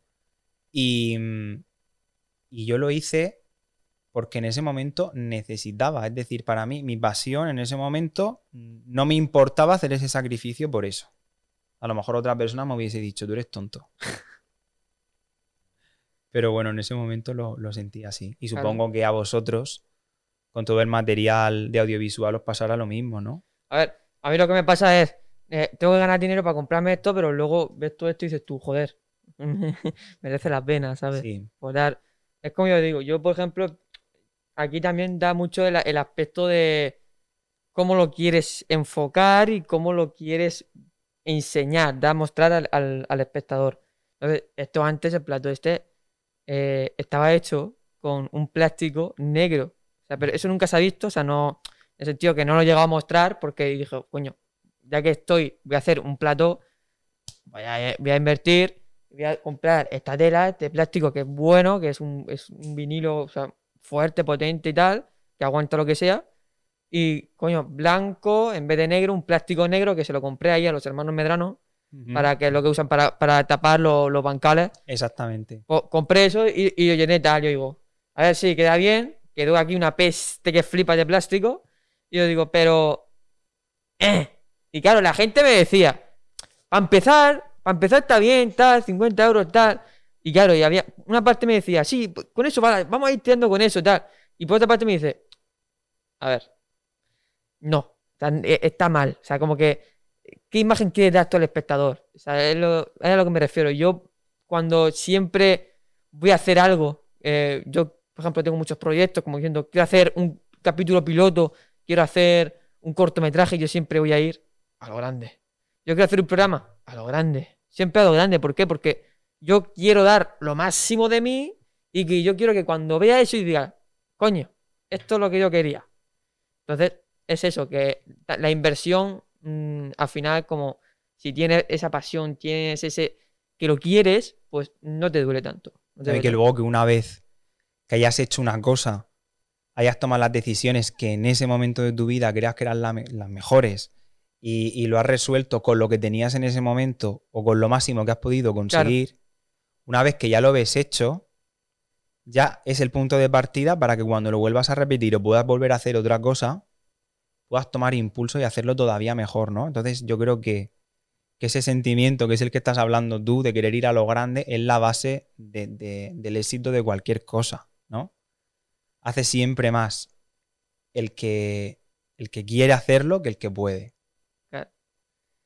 Y es, y es eso, que es. Yo siempre. eh, A ver, a lo mejor sí que es un defecto, pero yo siempre voy a lo grande. Como por ejemplo, mi madre me dice: Fua, pues a pillarme esto porque esto está aquí, esto puede estar muy guay, puedo meter tal. Y dice: No, con lo que tienes, ves tirando. Pero yo digo: Vale, pero si voy a hacer esta inversión para que quede mejor, yo la hago. Es por ejemplo, eh, cuando empezamos eh, el podcast de Hijos de la Casil, esto iba a ser muy diferente a lo que es ahora mismo. O sea, claro, yo eh, no estaba en los pósters, eh, cómo lo iba a plasmar, Claro. o sea, los minijuegos que yo iba a meter, porque aquí, por por ejemplo, como has venido solo, no, hay, te voy a meter minijuegos, pero no tantos como yo podría, que, si, como si vas con pareja, sí que te puedo meter otros minijuegos. Entonces, he ido pensando qué secciones meto, qué tal, qué importancia tiene esto. La cuestión es pasar un buen rato, conocer al invitado y que quede en un nivel alto, como diciendo, coño, que estás en un plato y que, que se quede a gusto el invitado para que luego cuando se vea en, diferido o cuando la gente que lo está viendo diga, coño, que hay calidad, que hay calidad, que hay calidad. No, desde luego. Doy fe, ¿eh? Doy fe. Bueno, pues eh, ya con lo que he oído, eh, siempre hacemos esta pregunta, aunque siempre eh, o nos dan una respuesta muy simple o nos dan una respuesta para que, que no quieren discutir sobre eso, y es, ¿crees en Dios? ¿Crees en Dios? ¿Crees en al que hay algo más? Eres, no me acuerdo qué palabra dijo el, el otro día, que, que sí que, que crees en Dios, pero también hay otras cosas. Yo, por ejemplo, creo, creo en Dios, pues creer, no, no tan, tan fiel, pero sí que pienso que hay algo más. O sea, no, no me cierro a una, a una religión. A ver. Yo pienso que hay algo más, pero también soy consciente. Si quieres responder, ¿eh? Sí, sí, por supuesto. Yo pienso que hay algo más y que no lo sabemos. Es decir, no pienso que la respuesta esté ya y que sea decidir si es Dios, si es Alá, si es Mahoma, si es Buda, si es Harry Potter, no lo sé. si es Michael Jackson, si es Maradona. Eh, pienso que es algo que, que está mal enfocado, ¿no? Eh, sé que la parte de la parte de organización que puede aportar una religión bien llevada es importante porque en ciertas partes de la historia ha hecho que, que se consiga hacer comunidad, ¿no? Sí. que las personas tengan el mismo estilo de vida, de vida. Lo que pasa que eso ya hemos visto muchas veces que es un arma de doble filo porque al final pues desembocan en guerras, tan- Guerras no- y- aunque no sea el objetivo realmente. Claro. La fe mueve montañas y lo que eso aporta, muchas religiones aportan es esperanza y yo soy súper fan de la frase de que la esperanza es lo último que se pierde, ¿no? Es lo que mantiene la chispa.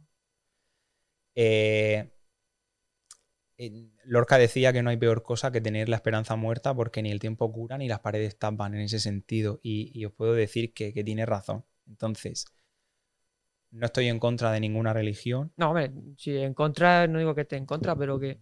Hay ciertas cosas que abrazo. Yo he recibido, yo he ido a un cole, he ido al Santa María de la Huerta, que es al mejor colegio donde podía haber ido. Vamos, que tengo los mejores recuerdos del mundo y, y que además es donde nos han enseñado a mis compañeros y a mí a, a ser personas y a querernos un montón.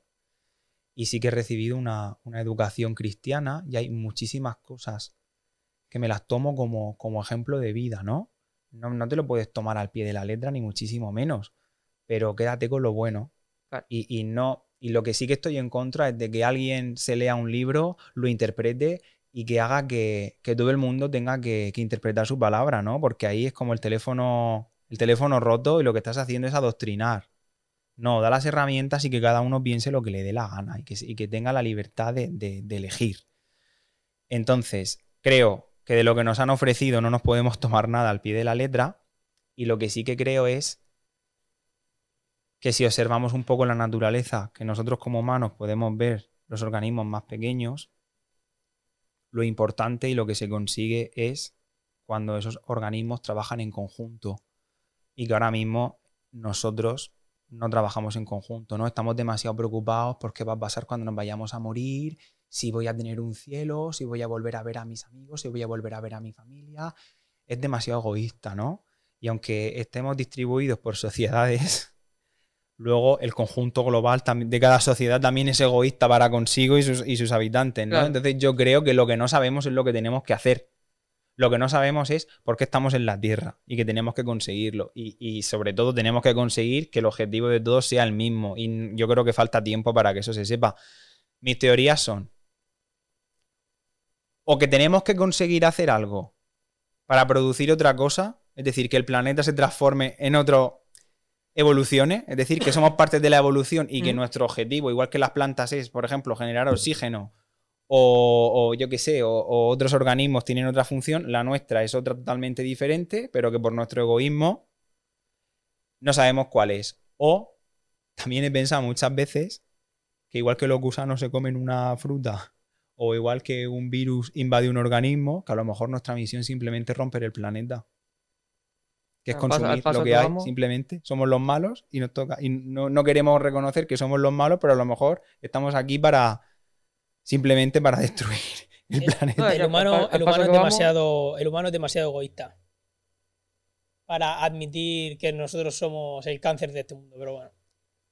Es una pena. Nos falta todavía años de A evolución. ver, sí. O sea, yo creo que. Yo siempre lo he dicho. eh, tiene que pasar algo gordo, gordo. Para que nosotros digamos. Eh. Estamos aquí. eh, vamos a parar. Y vamos a ir a evolucionar. Nos vamos a juntar todo el mundo. Y vamos a ir como, como humanidad. Vamos a evolucionar. Pero ahora mismo, como, como tú has dicho, estamos separados.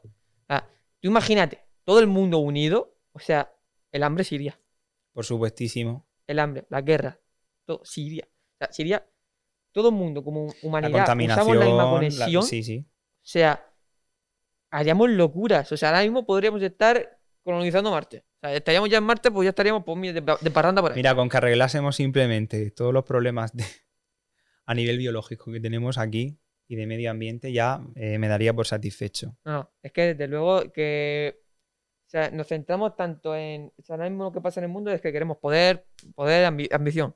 Poder, dinero, poder, dinero y ser tu propio jefe, como yo digo. Pero que. Que yo creo.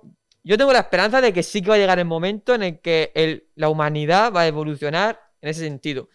ahora se están empezando un poco, a, como yo digo, a despertar la conciencia, lo que se dice, ¿no? Despertar, el despertar de conciencia es saber qué haces aquí y lo que está sucediendo ahora mismo. No estás inmerso en la rutina del día a día diciendo, tengo que hacer esto, tengo que hacer otro, tengo que hacer lo otro. Que sí que es cierto que es como dicen, tienes que comer, tienes que sobrevivir en esta vida porque no puedes, no puedes estar diciendo, eh, despertar conciencia ya, pero ¿qué comes? Tienes, tendrás que trabajar en algo, ¿no? Pero cuando estás haciendo eso, también piensas en lo otro, ¿sabes? Como diciendo, coño, que despertar la conciencia, lo comentas y tal. Pero yo creo que le falta un poco de tiempo y, y para mí me sería curioso, o sea, a mí me molaría ver hasta dónde llega la humanidad. Yo no sé si quiero saberlo. O sea, yo, yo, Porque. yo- a mí me da la curiosidad de saber cómo va a avanzar la sociedad, si al final no vamos a ir a la mierda o al final eh, hay un cambio, hay un tal, va a pasar algo y, coño, y, seguimos evolucionando, nos juntamos todos diciendo, eh, ya, se acabó ya toda esta mierda porque lo único que está haciendo es destruirnos el mundo. Y ya el mundo en sí se nos está diciendo, dime.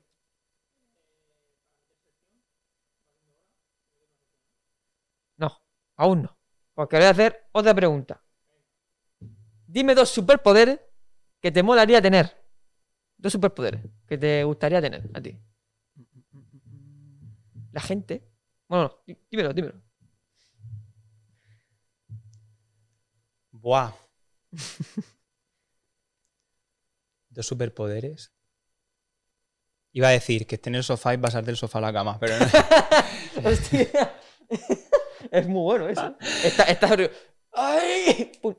No, y en otro tiempo te hubiese dicho ser invisible para que poder estar en sitios sin que la gente me viera, pero creo que diría cosas que al final no me gustarían. Entonces, Un poco perverso, ¿no? no, no, no, no es en ese sentido, ya. sino que, que no. que- Pero quizá, quizá, quizá.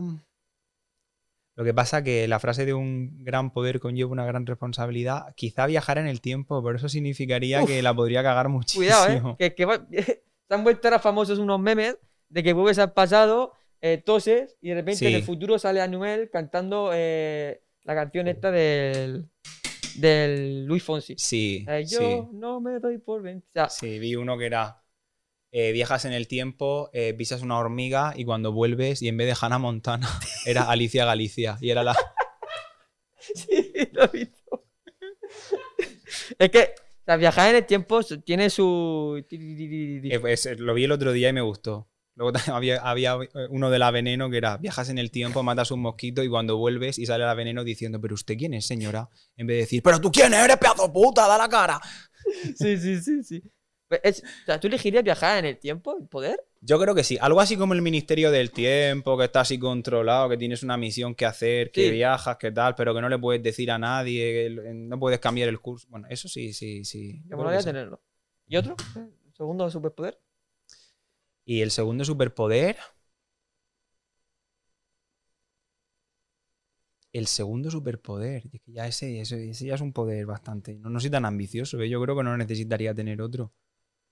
Si te da la oportunidad de tener dos superpoderes. La, la primera persona que solo Mira, tiene un superpoder. Sí, mira, si, si, si un superpoder fuese no hacerte boicot a ti mismo, elegiría eso. No sé cómo se llamaría ese superpoder, pero sí, la poción, esa poción que sale en Harry Potter en los libros, que, que era la poción del éxito, que si te la tomabas todo lo que hacías te salía bien. Sí, e incluso en la, peli- en, en la película Harry Potter eh, la usa con Ron. La del éxito. Que es cuando van a hacer el, el- el torneo. Que él es el portero. Sí, en los libros creo que se la toma él. Bueno, es que en, en conseguir lo- un- en los libros no, no sé, yo he visto las películas. En la, la película, que en la película eh, Harry Potter hace como que le da la, la poción. No sé si era del éxito o algo así, que se la da, como que le convence, toma, bébetela, Sí, tal, se la sale bebe. todo bien. Es decir, no, tú, no, tú no puedes controlar qué es bien o qué es mal, porque a lo mejor yo ahora mismo podría, habiéndome tomado eso, podría intentar coger la, la taza, tirarla, que se rompiera el ratón, pero a través de que se rompe el ratón tú vas a comprarlo y te encuentras con un... Sí, sí. Es, es como un- una- una- Pero, unos yo- efectos encadenados que, que hacen que todo salga bien al final, pero tú tampoco puedes controlar qué es lo que quieres que te salga bien. Claro. Pero yo, yo lo que vi fue que Harry Potter al final no, no le dio la poción. O sea, que él hizo, que él le metió en la cabeza que, toma, tienes la poción del éxito, y al final él se la tomó como diciendo, ¡fua! Y entonces su propia mente la sugestión de que se había tomado Claro. la poción del éxito hizo que él triunfara en eso y en realidad no se la dio. O sea, Claro. es, es para que se... La mente, ¿no? Qué curiosa que la sugestión hace mucho.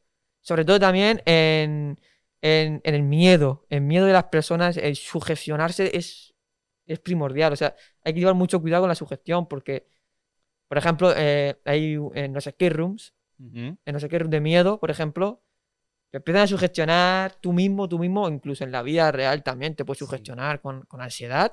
Te, te está pasando algo, pipa, te entra ansiedad y al final te sucede. Sí, sí, Entonces que hay que, hay que- hay que llevar cuidado con la sugestión y yo lo que, yo lo que digo, lo que siempre voy a decir que es que hay que disfrutar del poder de la hora. De la hora. Hay que disfrutar el momento donde estás y para dónde vas a tirar. Deja tomar por culo el pasado, vive el presente y el futuro míralo ahí. Bueno, pues vamos a meter una sección, ¿vale? Que es la sección.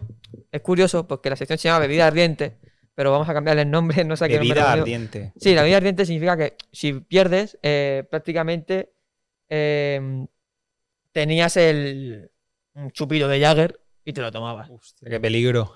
Pero claro, eh, el Jagger es como se dice, tú te lo tomas, no te está bueno, tal, tal, pero luego te metes el viaje. Sí. Que lo usaban también los, en aquella época para torturar los, los nazis, creo que fueron. Así que nada, con esta clase de historia magistral, eh, vamos a entrar con la sección de bebida ardiente.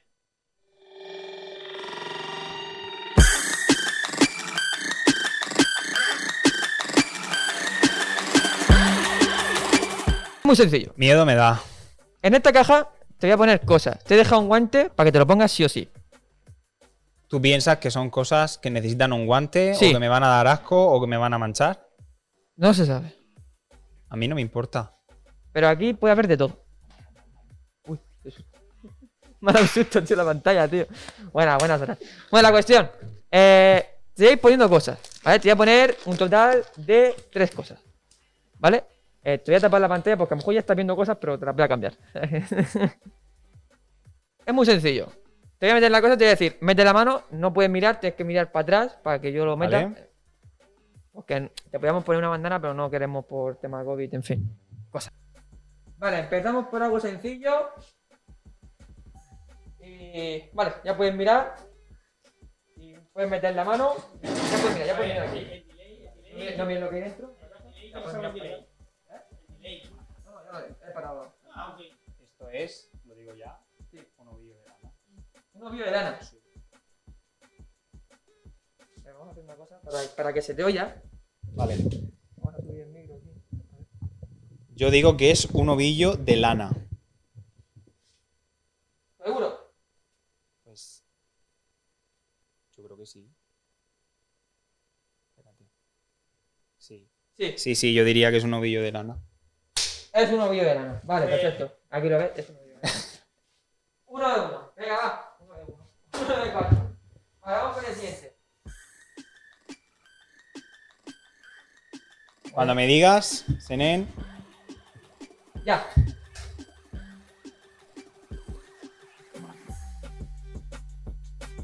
eh, esto es el, el blister de plástico de eh, 12 latas de Coca-Cola o de cerveza. ¿Seguro? Con lo que, se, lo que se comen los peces en el mar y las tortugas. Es eso. Efectivamente. Ese. Ese. Ese. No te cuatro. Va. No va mal, no va mal, no va mal.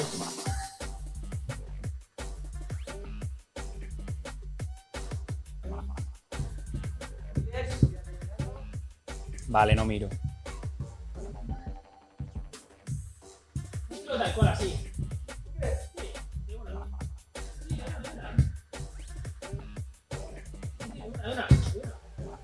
Tú dale de una ahí con eso, Senen. De una. Vale, no mires.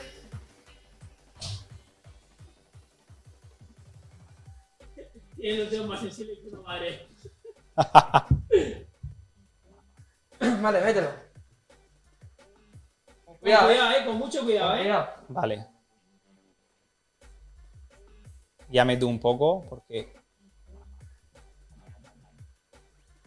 A ver. Esto es una tapadera de algo, ¿vale? Así. Cuidado. Vale. Espacio, ¿eh? ¿Es algo a lo que pueda dañar o herir o matar? Sí, a lo mejor sí, a lo mejor no. ¿Está vivo?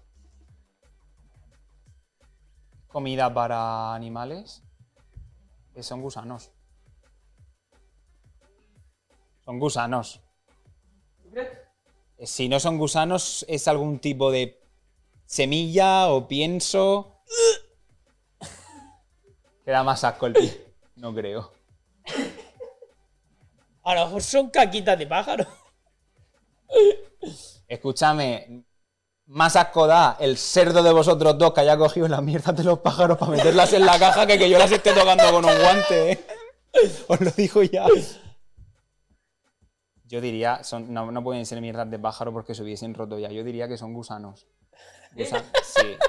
O comida de pez. No, gusanos, gusanos. Efectivamente, son gusanos vivos.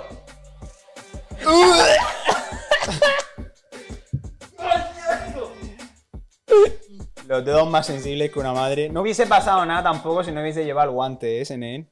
Yo qué sé, por si acaso. Vale, mira para el otro lado. ¿O- ¿Más? Sí, sí, sí. Dos- dos de- eh, tres de cuatro. Vamos a poner este. Va de mal en peor. Sí. Lo que sí que avisarme por favor si hay algo a lo que pueda matar, ¿eh? Espero no haber matado ningún gusano. ¿Ya? ¿Qué, qué, qué? Espera, espera, ¿eso qué es? Cabrón, que yo eso no, no lo sabía que lo teníamos aquí. No, no, No, enseña, enseña a la cámara. ¿Qué cojones? Yo. ¿Qué dices?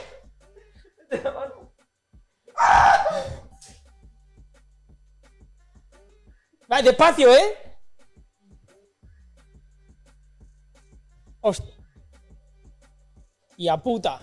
¡Dios! ¡No! Más, guíame un poco.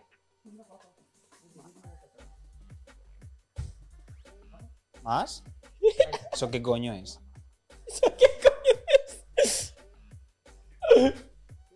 Vale, es un cacharro igual. Sí, es otro cacharro. es otro cacharro. Espero que no sea nada que pique. No. No, no, no. Tampoco vamos a esos extremos. ¿eh? A ver.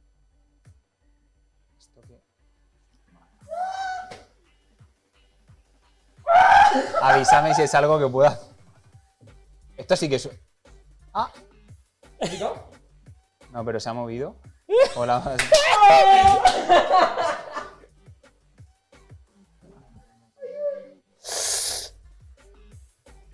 Oh, shit. ¡Au! sí! A ver, esto es.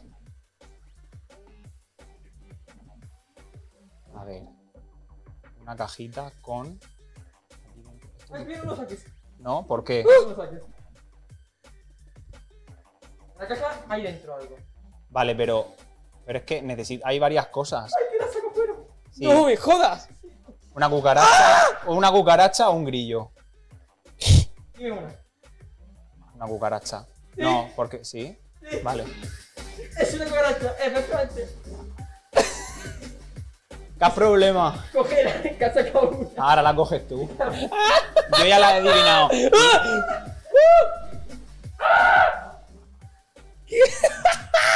No, no, no. ¿La has, pi- la has pillado?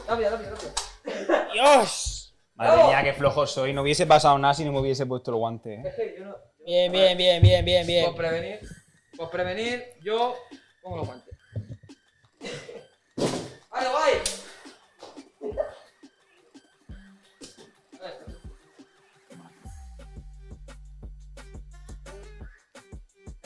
Te tiro el guante por tema. ¡Qué puto asco, hermano! Déjalo ahí en la caja, en la caja. Déjalo ahí en la mesa mismo, así, donde tú quieras, donde tú quieras. La caja, la caja. Hola, Docha Condón, ¿qué tal? Bueno, entonces, sección. mm, en matrícula en la Eh, sección, ¿no? Si quieres, te echaste. Si Vale, pues, seguimos, seguimos en la sección. Deberías de echarte tú, que eres el que ha tocado la cucaracha con las manos desnudas, eh. Y soy hipocondriaco. Sí, ya veo. Pac- Dice aquí en el chat, Pacma está frotándose las manos. Vale, pues. Vamos con el siguiente juego. ¿Vale? El siguiente juego ya te lo he explicado un poco antes, ¿no? En, en una caja hay papel, ¿vale? En una caja tenemos papel blanco Vale. y en otra caja tenemos dinero. ¡Ah! Dinero. Estamos en olivo. Si adivino dónde está, me lo llevo, ¿no? Entonces, vamos a. eh, el juego es muy sencillo. Yo, como aquí no sé quién tiene tal, tú tienes una caja. Y tú, antes de abrirla, tú vas a ver lo primero que tienes en esa caja. Yo no la veo en ningún momento. Yo no sé lo que vas a tener tú ni lo que voy a tener yo. Esas dos no juegan, ¿no? Ahora mismo no, porque ahora cuando. Vale. Entonces, yo voy a mirar para atrás, tú vas a ver lo que tienes, lo Ya lo he enseñas, visto. lo enseñas al público. Pero lo enseñas al público también. te Ah, vale, de acuerdo. ¿Vale? y yo eh, tengo que decidir con qué caja quedarme. Entonces, yo cuando, cuando ya he enseñado tal, yo vamos a tener una pequeña charla entre tú y yo. Porque, claro, a mí me interesa quedarme con el dinero. Y a ti también. Pero, Sí. claro, es, es la putada ahí. Entonces, enséñalo al público. Vale, ahí. Realización. De. No, si desde ahí se ve. Tú, dale, dale, dale. Mira el póster de Ricky and Morty.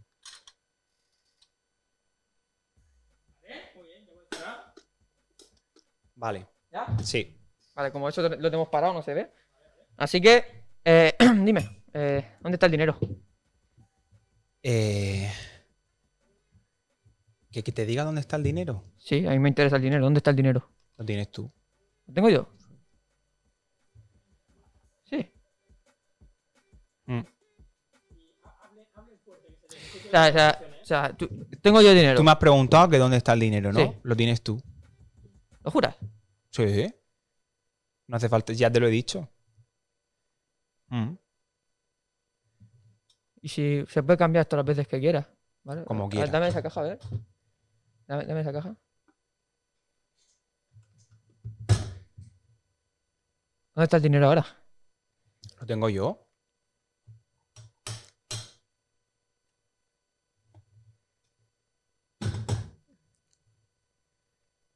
Aquí está el dinero. Sí. Vamos, no, no hay que ser muy listo. Lo que tenías antes. Lo que tenían. ¿Seguro? ¿Segurísimo? Ay, me interesa quedarme el dinero. Quédatelo. A mí también me interesa que te lo quedes tú.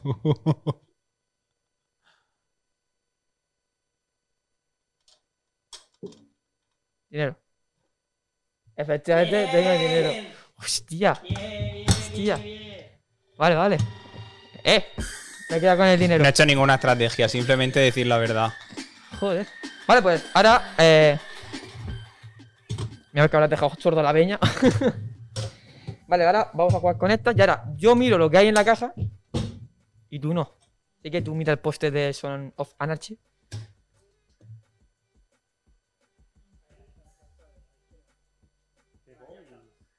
Ya. No puedes mirar el chat porque a veces te son hijos de puta. Me imagino, lo veo ahí. no quiero ni leerlo.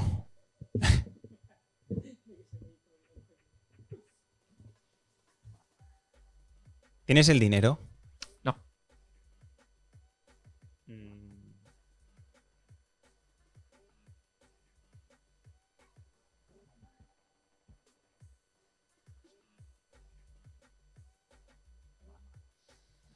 Si tú siempre dijeras la verdad ¿Mm?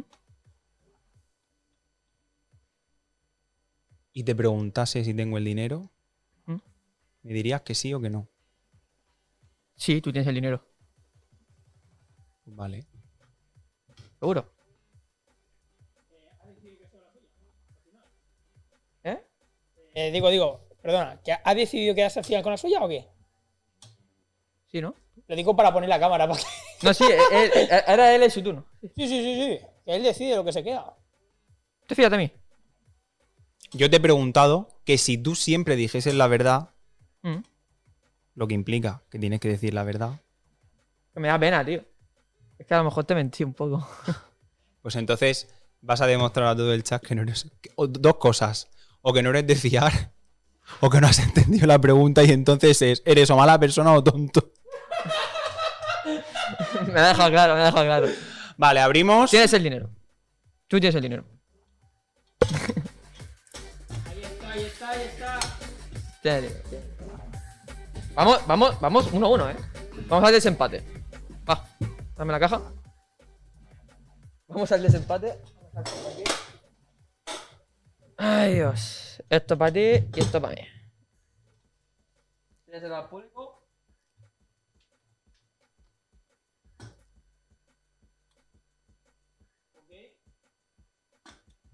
¿Ya?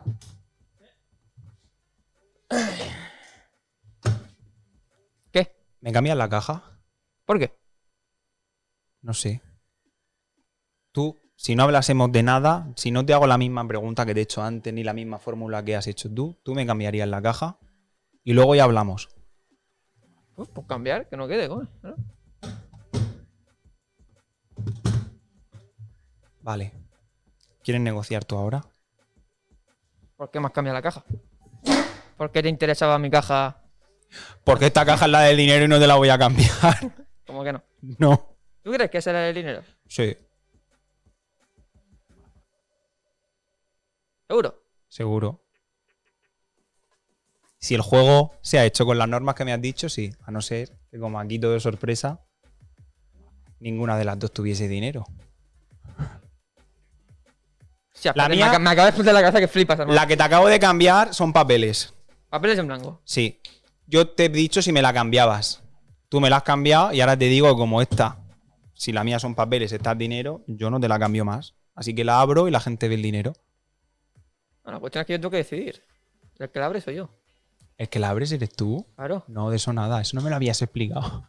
Sí, te he dicho que tú eres el que. O sea, tú eres el que ve la caja. Tú tienes que quedar con el dinero, pero el que la abre soy yo. Entonces hacemos lo que tú digas, te la vuelvo a cambiar. Porque ahí está el dinero. Sí. Pero si me has dicho antes que estaba aquí. Segurísimo. Por el chat dice que aquí debería de hacer falta droga, a ver si Twitch permite drogarse. y entonces aquí se ponen las cosas interesantes. Sí, ¿no?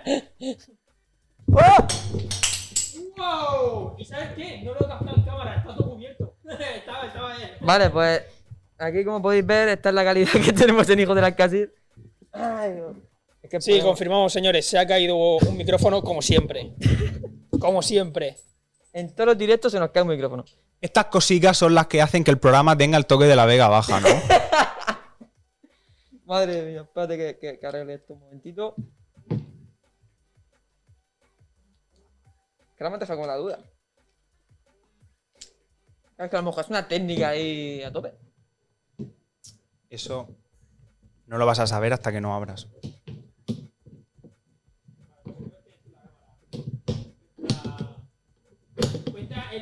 A ver, a ver. Senens ha ido. Espera, espera, que la gente no me está escuchando. A ver, A ver, si el dinero de la caja fuese. ¿Tú piensas que ese dinero que hay en la caja es real? Lo has visto varias veces al abrir la caja. si alguien ha roto el contrato que me habéis hecho firmar, es real.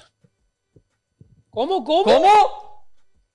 Si alguien hubiese roto el contrato que me habéis hecho firmar, el dinero de la caja es real. De esta caja, ¿eh? Sí, sí, en general. Sí, sí, sí. O sea, cuidado, ¿eh? Cuidado las declaraciones que hay aquí.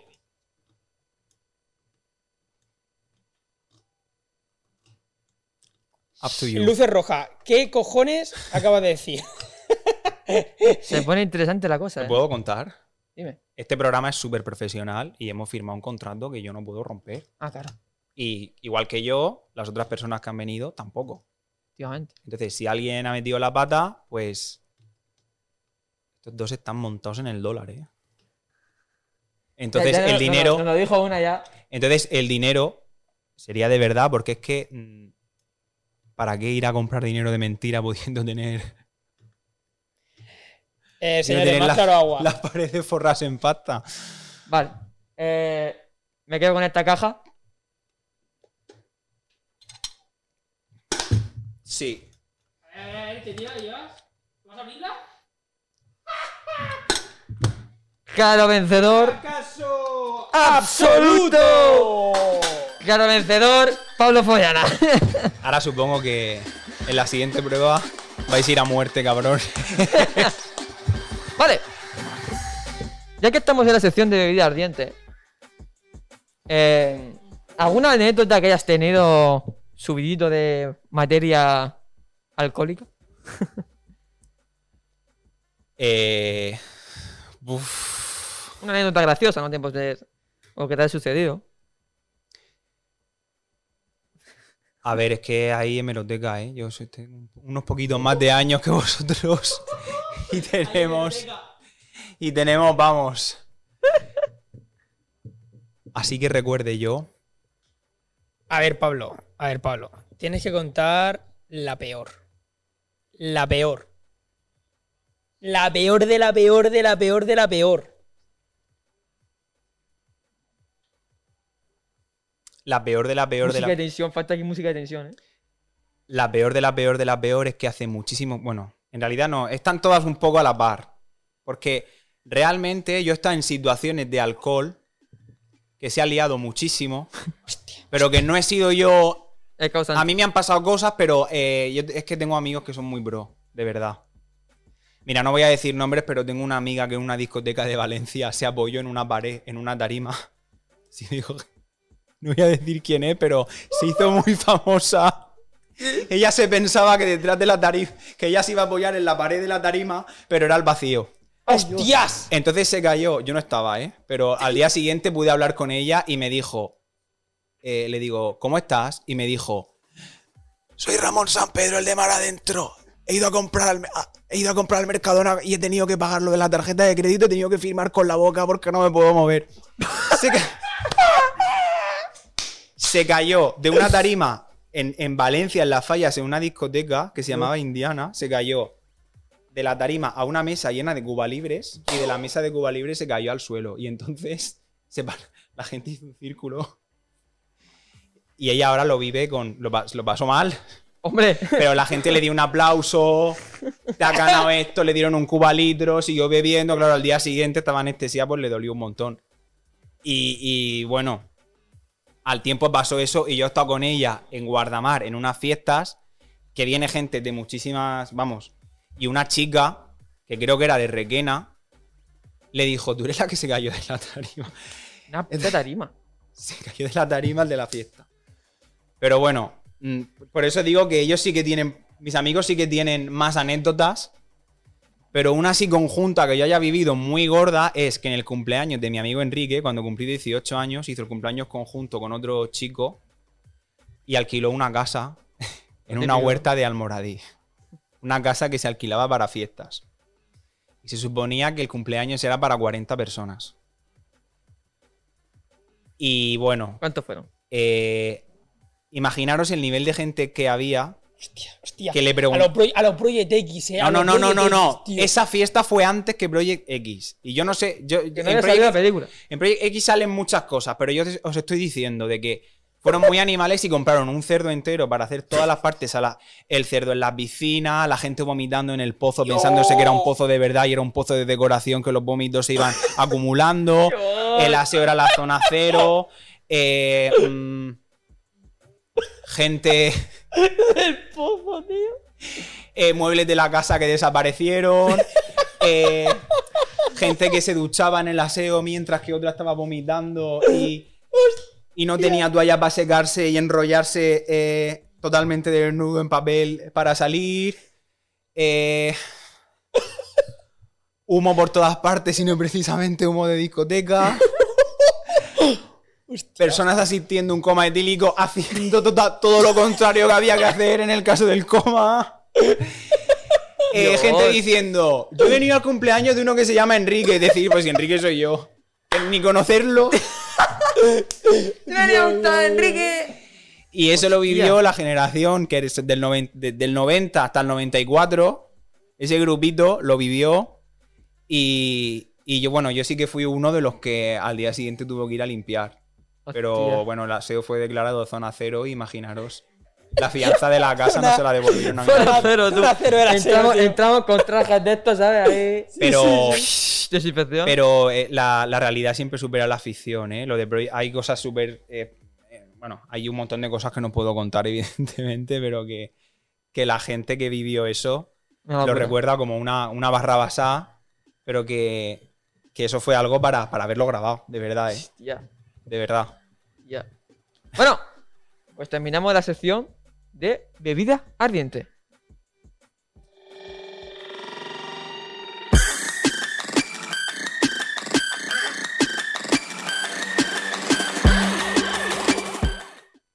Bueno, creo que ya estamos de vuelta.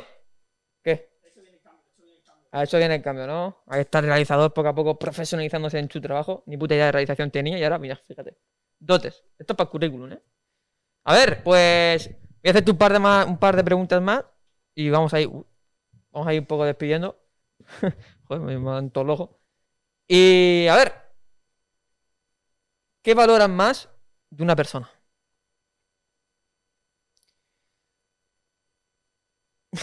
A ver, para mí lo más importante. Te voy a hacer un par de preguntas, hermano. Déjame, un par- déjame decirle un par de preguntas, ¿no? ¿Qué? Vamos en la buena, déjame un par de preguntas, hombre. Aún no tengo las preguntas. Ah, que no tienes las preguntas. Has tenido podcasts, me has dicho antes que tenías otros podcasts para hacer las preguntas y no las tienes. Invéntatelas. Siempre funciona. Yo, por ejemplo, todo lo que os he dicho me lo he inventado, no es verdad. Yo, yo sin embargo. Nada de lo que he ¿Te imaginas que estos podcasts es mentira, hermano? ¿Te imaginas? ¡Lol! ¿Cómo, cómo no la ha colado, eh? Hemos, hemos sido engañados. Hemos eh. sido enga- Hemos sido engañados. Una vez me tuve que. eh, Estuve en tu lugar y tuve que, que inventarme una entrevista. Bueno, tuve que salir del paso en una entrevista súper importante.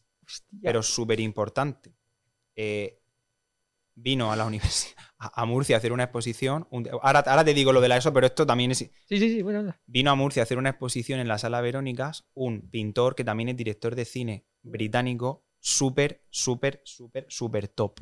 ¿Cómo se llama? Es Peter Greenaway. Me suena. Es un hombre que ya es mayor, tiene una trayectoria brutal y hace cine independiente y él eh, valora muchísimo lo que la gente de a pie no valora del cine, ¿no? Piensan que el cine es para contar una historia y que lo importante, los Oscar importantes, por ejemplo, es el de mejor actor, el de mejor tal, pero los técnicos no lo son tanto, cuando en realidad lo que hace único el lenguaje audiovisual es lo técnico, ¿no? Claro.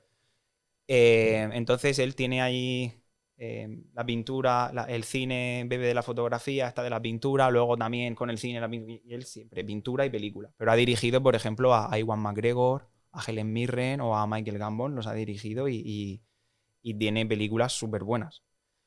Total, que me dicen en el, en el grupo de investigación de la... Pablo, mira, que, que nos han... que tenemos que decirte una cosa, lo que nos tienes que sacar.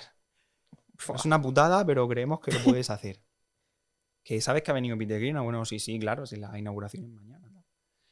Que nos han dejado hacerle una entrevista para la universidad, para el grupo de, de innovación docente. Y tenemos la entrevista. Lo que nos hace falta es alguien que se la haga, que sepa hablar el suficientemente inglés como para entenderlo y poder hacerle la entrevista bien y que pueda responder otra cosa, que pueda salir del paso, vamos, que tenga el mínimo de conocimiento de inglés y el mínimo de conocimiento de pintura y de cine como para poder salir del paso haciendo la entrevista, porque había profesores muy buenos pero que no se veían capacitados en inglés para hablar con él. Y digo, ya, ¿y qué, me estáis contando? Eh, Que se lo hagas tú. Es. Esto fue un martes y la entrevista era el viernes. A mí me dieron las preguntas, había que adaptarlas. Claro. y había ciertas cosas que no le hubiese preguntado, pero como las preguntas iban un poco en la línea de lo que le han preguntado durante tantos años, a mitad de entrevista se enfadó. Oh. Él no cree en las etiquetas, en catalogar hiperrealismo, neoclasicismo, tal, y había una pregunta sobre cómo catalogaría su, su arte. Entonces él dijo que no creía eso y las tres preguntas siguientes eran de lo mismo. Oh. Yes. Entonces, claro, esa me la salté, pasé a la siguiente, él se dio cuenta de que la entrevista no la había, no la había hecho y de repente me dijo, ¿por qué no me preguntas lo que te dé la gana a ti? Y fue, fue una masterclass. Ese documento está grabado, lo tiene la universidad, algún día lo sacarán para algún congreso o algo, pero para mí fue magnífico. Lo que no fue tan magnífico es tener que traducir una hora y media de una persona con acento de Gales hablando inglés a 200 por hora Hostia. que me tocó ir a hablar con Sara, Sara Ferraro, la profesora de inglés de Almoradí, para decirle, Sara, échame una mano porque hay palabras que se me pierden. Pero, Pero Sa- Sara, ¿Sara qué más? Sara, Sara Ferraro, no sé si mucha gente la conoce, ha sido profesora de inglés de clases particulares, tiene una academia que se llama Sara, ahí donde estaba el Mercadona antiguamente, que ahora es un gimnasio en la parte de atrás, calle San Andrés. Y su marido yo tiene el conozco una Sara Creo que te- tenía un restaurante, no sé si- Sí, Sara. Giova- El Giovanni. Sara, Sara. Ostras, esa también fue mi maestra, una crack, fue mi Sí. maestra también de clases particulares. Pues Sara intentó arreglarme eso y, y, y cómo se le puso la cabeza a ella que dijo, no quiero volver a hablar de Peter Greenaway en mi vida. la pobre. Pero nada, por eso digo que invéntate algo que a lo mejor sale bien. Y, y en relación a lo de que más valor en una persona, yo diría que para mí lo más importante es que la persona haga lo que le dé la gana, que sea como quiera, pero que sea consecuente con lo que hace. Que sea honesta y que sea consecuente con lo que hace y con lo que es. Es algo que, que yo tampoco he hecho siempre, pero que mi máxima, intentar ser consecuente. Bueno, Si lo haces mal, saber que es mal y que lo haces Claro. porque quieres y punto y que nadie. Pero si joder. no me vale lo de haz lo que yo diga, pero no lo que yo haga. Y una pregunta así rápida. Si fueras un animal, ¿cuál sería? Rápido. Un animal. Da igual, cualquier animal. Un mosquito, ¿te imaginas? Me ha salido, no sé, he pensado y me ha salido un caballo. No sé por Un qué. caballo. Oye, Pero es lo sí. primero. Un caballo un- es un animal elegante. Es un animal o sea, elegante, que se muestra, que se cuida y grande. Es, ¿cómo se dice, tío? Eh, lo dijo también Ma- eh, Mari, Mari Carmen cuando vino. Mari Carmen también dijo un caballo. Creo que sí. Creo que, dijo, creo que dijo un caballo porque era como. No me acuerdo, como. ¡Ah! No me sale el nombre ahora. Noble, yo lo veo un animal muy Eso, noble. noble, noble. Un animal noble, elegante. Bueno. Vamos con la sección de la caja fuerte. Bueno. Caja fuerte.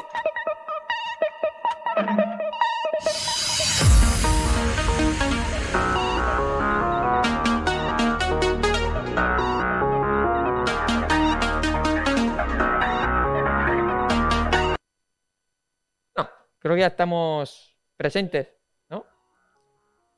Estamos presentes aquí. Y hay un problema, porque lo primero es que no me sé la combinación. Lo siguiente, que no está puesta la cámara ahí. La cámara ahí no está puesta. Porque está ahí. ¿Vale? Y lo siguiente, eh, no sé, la combinación de la caja. Y, y no sé qué preguntarle. Me lo puedo inventar. Vale, me un- puedo marcar un- como hiciste tú en la Un entrevista. Un momentillo. Pero tener, tener ahora mismo un móvil sería de agrado.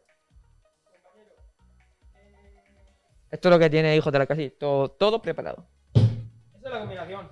Vale, Y pues. le vas dando los números de dos en dos. Y preguntas se las voy haciendo yo atrás del micrófono. Vale, pues. ¿Vale? La- la. Otra cosa, Senen, cuando tenga los números de la combinación, Vale. voy y pongo, por ejemplo, si me das dos, pongo dos. Lo- No, Los tengo que poner al final todos de golpe, ¿no? ocho dígitos.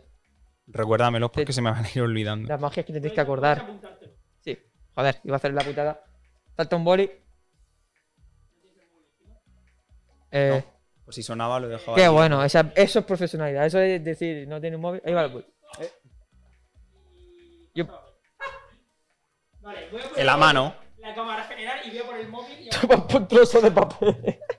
un trozo de, man- de mantel. Es lo que tenemos aquí. A grandes problemas, grandes remedios. Ahí está. Un posi también. También vale. Tío, ¿has cortado un trozo de mantel, Sí. tío? Si está todo este mantel recto. Bueno, A hay ver, que apañarse que salía adelante cualquier aquí motivo. viene donde se arruina mi. A ver, 204 por 6, ¿te imaginas? A ver, sencillo. Lo pongo aquí. y tú la cronometras, ¿vale? Yo la cronometro. A ver, yo hago la primera pregunta. Va con crono esta pregunta. ¿Cuántos Eh, a ver.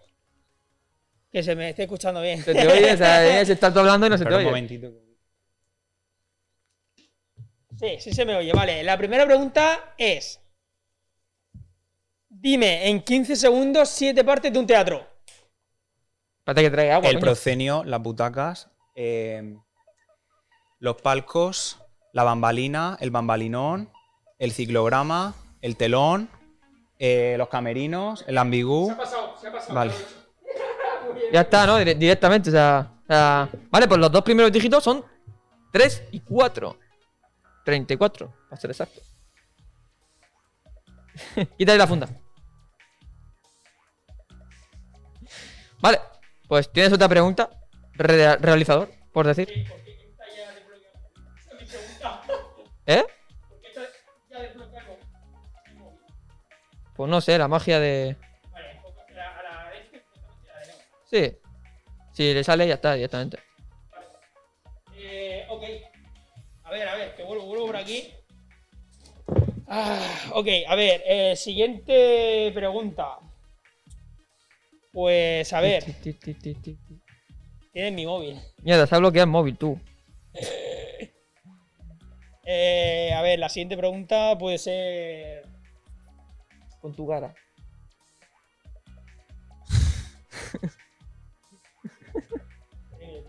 Va, la siguiente la pregunta. siguiente pregunta puede ser. La. Dime el nombre. Ah, la está improvisando. Sí, sí, de un gran director de teatro, por ejemplo. Director de ¿De teatro. uno solamente? ¡Wow! Pues venga, pues dime Juan seis. Mayorga, Alberto González Vergel, eh, Nuria Esper. ¿Cuántos llevo? Cuatro.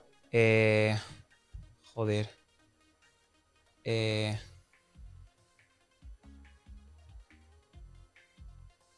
Uf.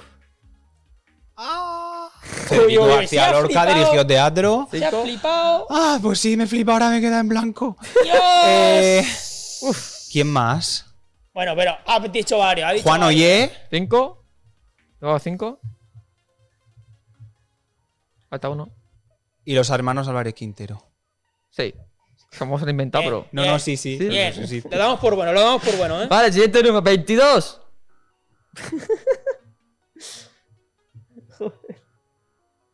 Cristian, ¿qué podemos preguntarle? Pues invéntate tú una, tío, ¿no? Ya va siendo hora. Va, pero, pero, pero tienes que sacarlo mentalmente. Te voy a sacar, te voy a meter una multiplicación. Una división. una división, ¿qué cojones? Qué cutre, Joder. qué cutre. Antes os he dicho que las matemáticas no. Venga, va. Venga, Seren, tío. ¿Me vas a meter una multiplicación a un tío así?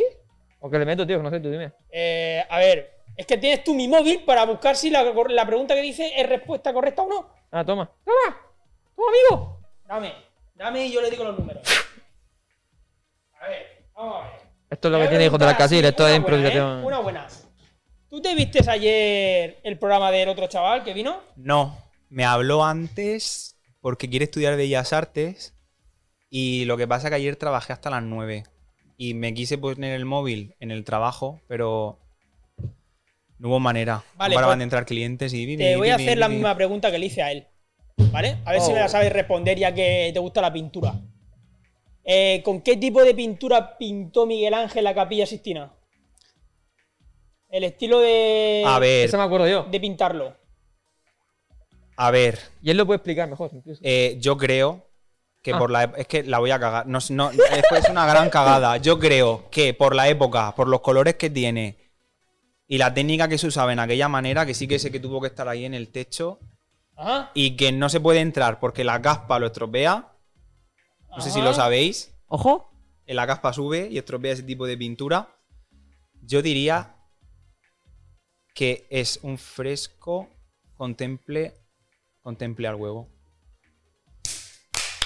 Bien, bien, bien, bien, Buena, bien. lo he dicho buena, bien, lo he dicho bien, lo he dicho bien, ¿eh? Está bien, está bien. O sea, rollo que se pone. eh, rollo que se pinta cuando está el. El temple tienes que hacer. eh, es súper peligroso, ya no se hace. Mucha gente dice, me hace ilusión tener un fresco en mi casa. Eso es mentira. Que un fresco no significa que la pintura esté hecha en la pared.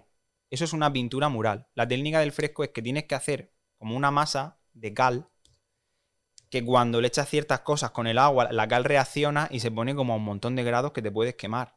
Casi como ácido. Joder. Entonces, lo que tienes que hacer es ponerlo en la pared, alisarlo.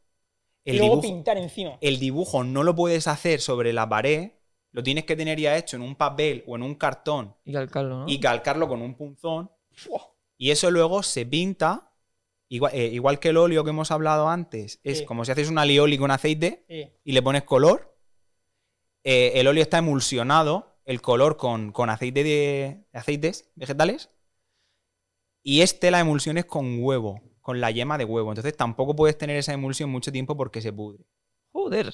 y tienes que mezclar el color con yema de huevo. A veces se puede poner un poquito de barniz y tienes que mezclar el color mucho con el huevo para que se haga una pasta con la pintura y ponerlo inmediatamente. Es decir, tienes que pintarlo como si fuera un puzzle. No puedes empezar a pintar de aquí a allá. Se hace por zonas pequeñitas. Joder. Pues eso que, eso que nos llama. Dile el Y siguiente decía, número. y decía que le iba a cagar.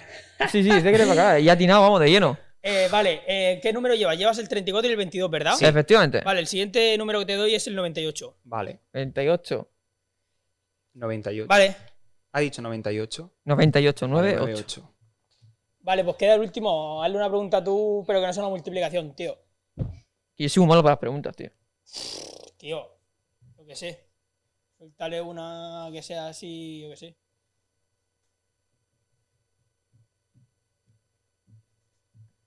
Tú sabes de, No sabes vídeo. Hazle alguna en plan. Uy, de vídeo. ¿Qué es más importante, el director o el guionista? Algo así, a ver qué te responde y tú le dices si está bien o no. Hostia. Pero asegúrate de que lo dice. de lo- de lo que, yo lo sepa, ¿sabes? Claro. Claro, la, la- la movida, la movida es esa. ¿Qué diferencia hay entre un director y un productor? Vale. El director es el que supervisa toda la producción y el que le pone su sello personal. También tiene que elegir a su equipo de trabajo, ¿vale? Aunque, por ejemplo, él puede delegar ciertas cosas, puede tener un director de casting, un director artístico un director de fotografía, es el que en realidad va supervisando todo el proyecto y el que, digamos que de una manera eh, eh, deja su sello, su impronta, ¿no? Es, es como el jefe de todo. Pero el productor es el que pone el dinero. Entonces, hay ciertas cosas que el productor eh, tiene que discutir. Él deja- eh, hay ciertos productos, imagínate yo que sé, en el caso de Pedro Almodóvar, que el productor es su hermano, a él se la bufa, porque él, es el productor, pero al final hace, y deshace Almodóvar. Pero sobre todo ciertos directores que son un poquito más, em, más creativos y, y que trabajan en Hollywood, ahí sí que pueden tomar menos decisiones porque los productores son los que ponen el dinero y son los que deciden si ese proyecto sale adelante o no. Entonces, por mucho que, que tú tengas la parte creativa, si los que ponen las bastas se tiran para atrás, esa película no va a salir para adelante cuando estamos hablando de una superproducción. Pero la diferencia principal es esa. No sé si lo he dicho bien. Pero un, produ- un productor. eh, eh, eh, Ahora- O sea, lo que tú estás diciendo no es un inversor. No, es que aquí la movida es esta. El productor, eh, es que aquí es quién va a hacer la película. Si la película la hace el director, sí que es cierto que puede elegir con las personas que trabajan. Pero si la película la hace el, produ- el productor, si el, dire- si hace el- director puede elegir las personas con las que trabaja, y, pero si le hace el productor, él puede elegir el director Y el Y- resto del y equipo. el resto del equipo. Vale, eso ya, por ejemplo, en una producción tan grande yo no... no...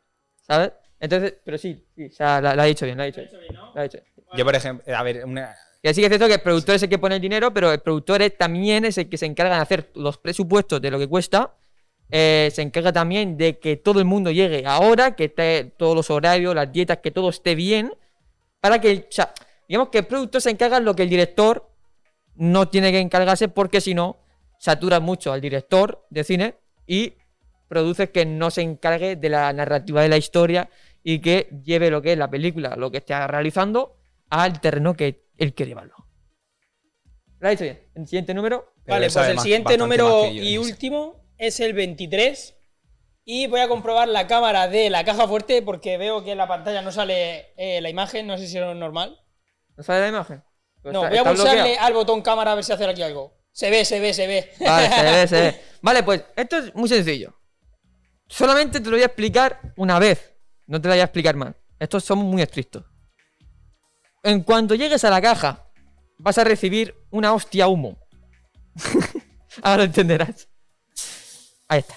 Vale, que tenéis ahí la... ¿Vale? Entonces, llegas a la caja, le das al botón on, vale. pones la clave y una vez que termine le das al botón enter, que pone ahí Vale. enter. Y tienes dos segundos para darle la vuelta a la manilla. Abres, lo- ves lo que hay dentro, no tocas, no te acercas, o sea, lo miras tal, tal, tal. No reacciona, puedes, nada. reaccionar, pero no puedes hablar. Lo, Vale. lo cierras y te vuelves a sentar.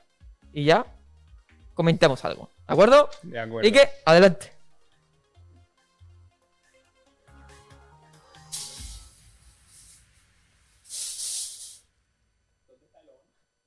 y empezamos bien. ¿No lo ves? Sí, le metió, le metió un mito ahí para que. ja. Ha sonado como drogadicto, tío. No ¿Y- sé y por le metió qué un pillo, le metió un no aparece aún él en la imagen. ¿Eh? Eh, no, no, no, tenemos problemas aquí, ¿eh? ¿Cómo que? Espera, espera, espera, cierra, cierra, Pablo. No sé qué pasa, pero aquí no hay conexión. Pues hombre, sí debería estar conectado, pero. Vale, señores, ustedes no están viendo nada, pero tranquilos que lo van a volver a ver ya. Vamos a ver. Tranquilidad, tranquilidad, poco a poco. Ahí lo tenemos, tenemos ahí a Pablo. tenemos ahí a Pablo, vale, vale. Va, pues Vale, Pablo, música, adelante. música, música, música. Adelante. Puedes abrirlo.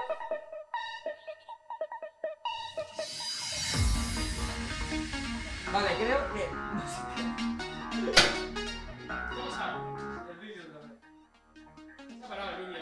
Creo que sí.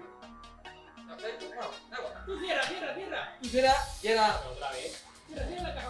ahí, ahí. Va. Y ya se puede ir usted a- para silla. Sí, sí, sí. Es que yo no he visto nada. Entonces no sé lo que él ha visto.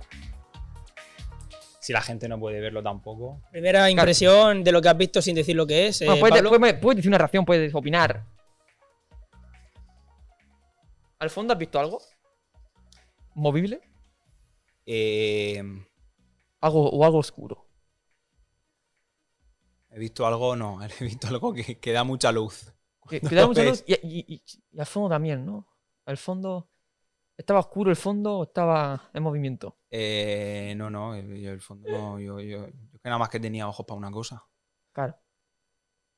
Vale. Vale. Pero, ¿qué, qué- ¿cuál es tu opinión al respecto de lo que hay ahí dentro?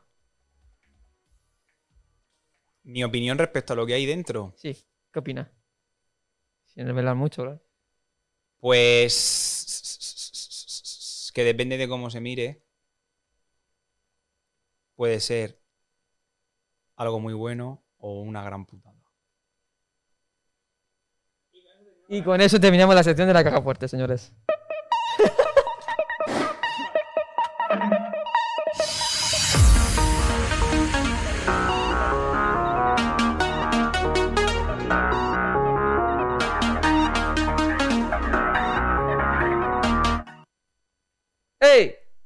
Ya estamos de vuelta.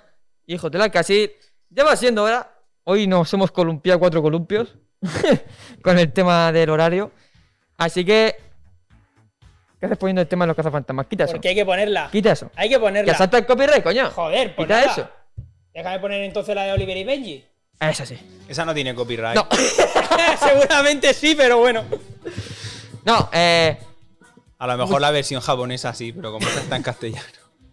Muchas gracias, Pablo, por venir a- al programa de Hijo de la Casil. A vosotros por invitarme. Espero que te lo hayas pasado bien. Muy bien. Y te repito, eh, ahora mismo eres otro miembro de Hijos del bien. ¿Es otro qué? Miembro de Hijos del Alcasil. Yes. ¿De acuerdo? Ahora, miembro. Así que en los próximos días te haremos llegar un paquetito. Sorpresa, no se sabe lo que va a haber dentro. Y sabrás lo que podrás realizar con ese paquete y las ventajas que tiene ser miembro del Alcasil, de Hijos del Alcasil. ¿Qué sucede? Que solamente unos pocos, unas personas que hemos seleccionado nosotros personalmente, que nos han, nos han que hemos, hemos estado orgullosos de ellos y que nos ha gustado la entrevista como ha quedado. Así que verás las ventajas que tiene ser miembro de Hijos del Alcasil, ¿vale? Y nada, eh, recordaros también a vosotros que eh, esta semana no, no lo perdáis porque va a haber un post sobre el sorteo que ya os estuve comentando. Vamos a sortear una taza, una camiseta de hijos del Alcacil y algo más. Habla general, habla general. Y algo más. ¿Por qué? Porque se va a ver. mm, ya lo iréis viendo. El miércoles, el jueves, viernes veréis algo que a lo mejor dices tú, oh shit. Y puede estar muy guapo este sorteo. Y a lo mejor a ti también te mola, aunque a lo mejor ya lo has hecho. Ah, Ah, ah.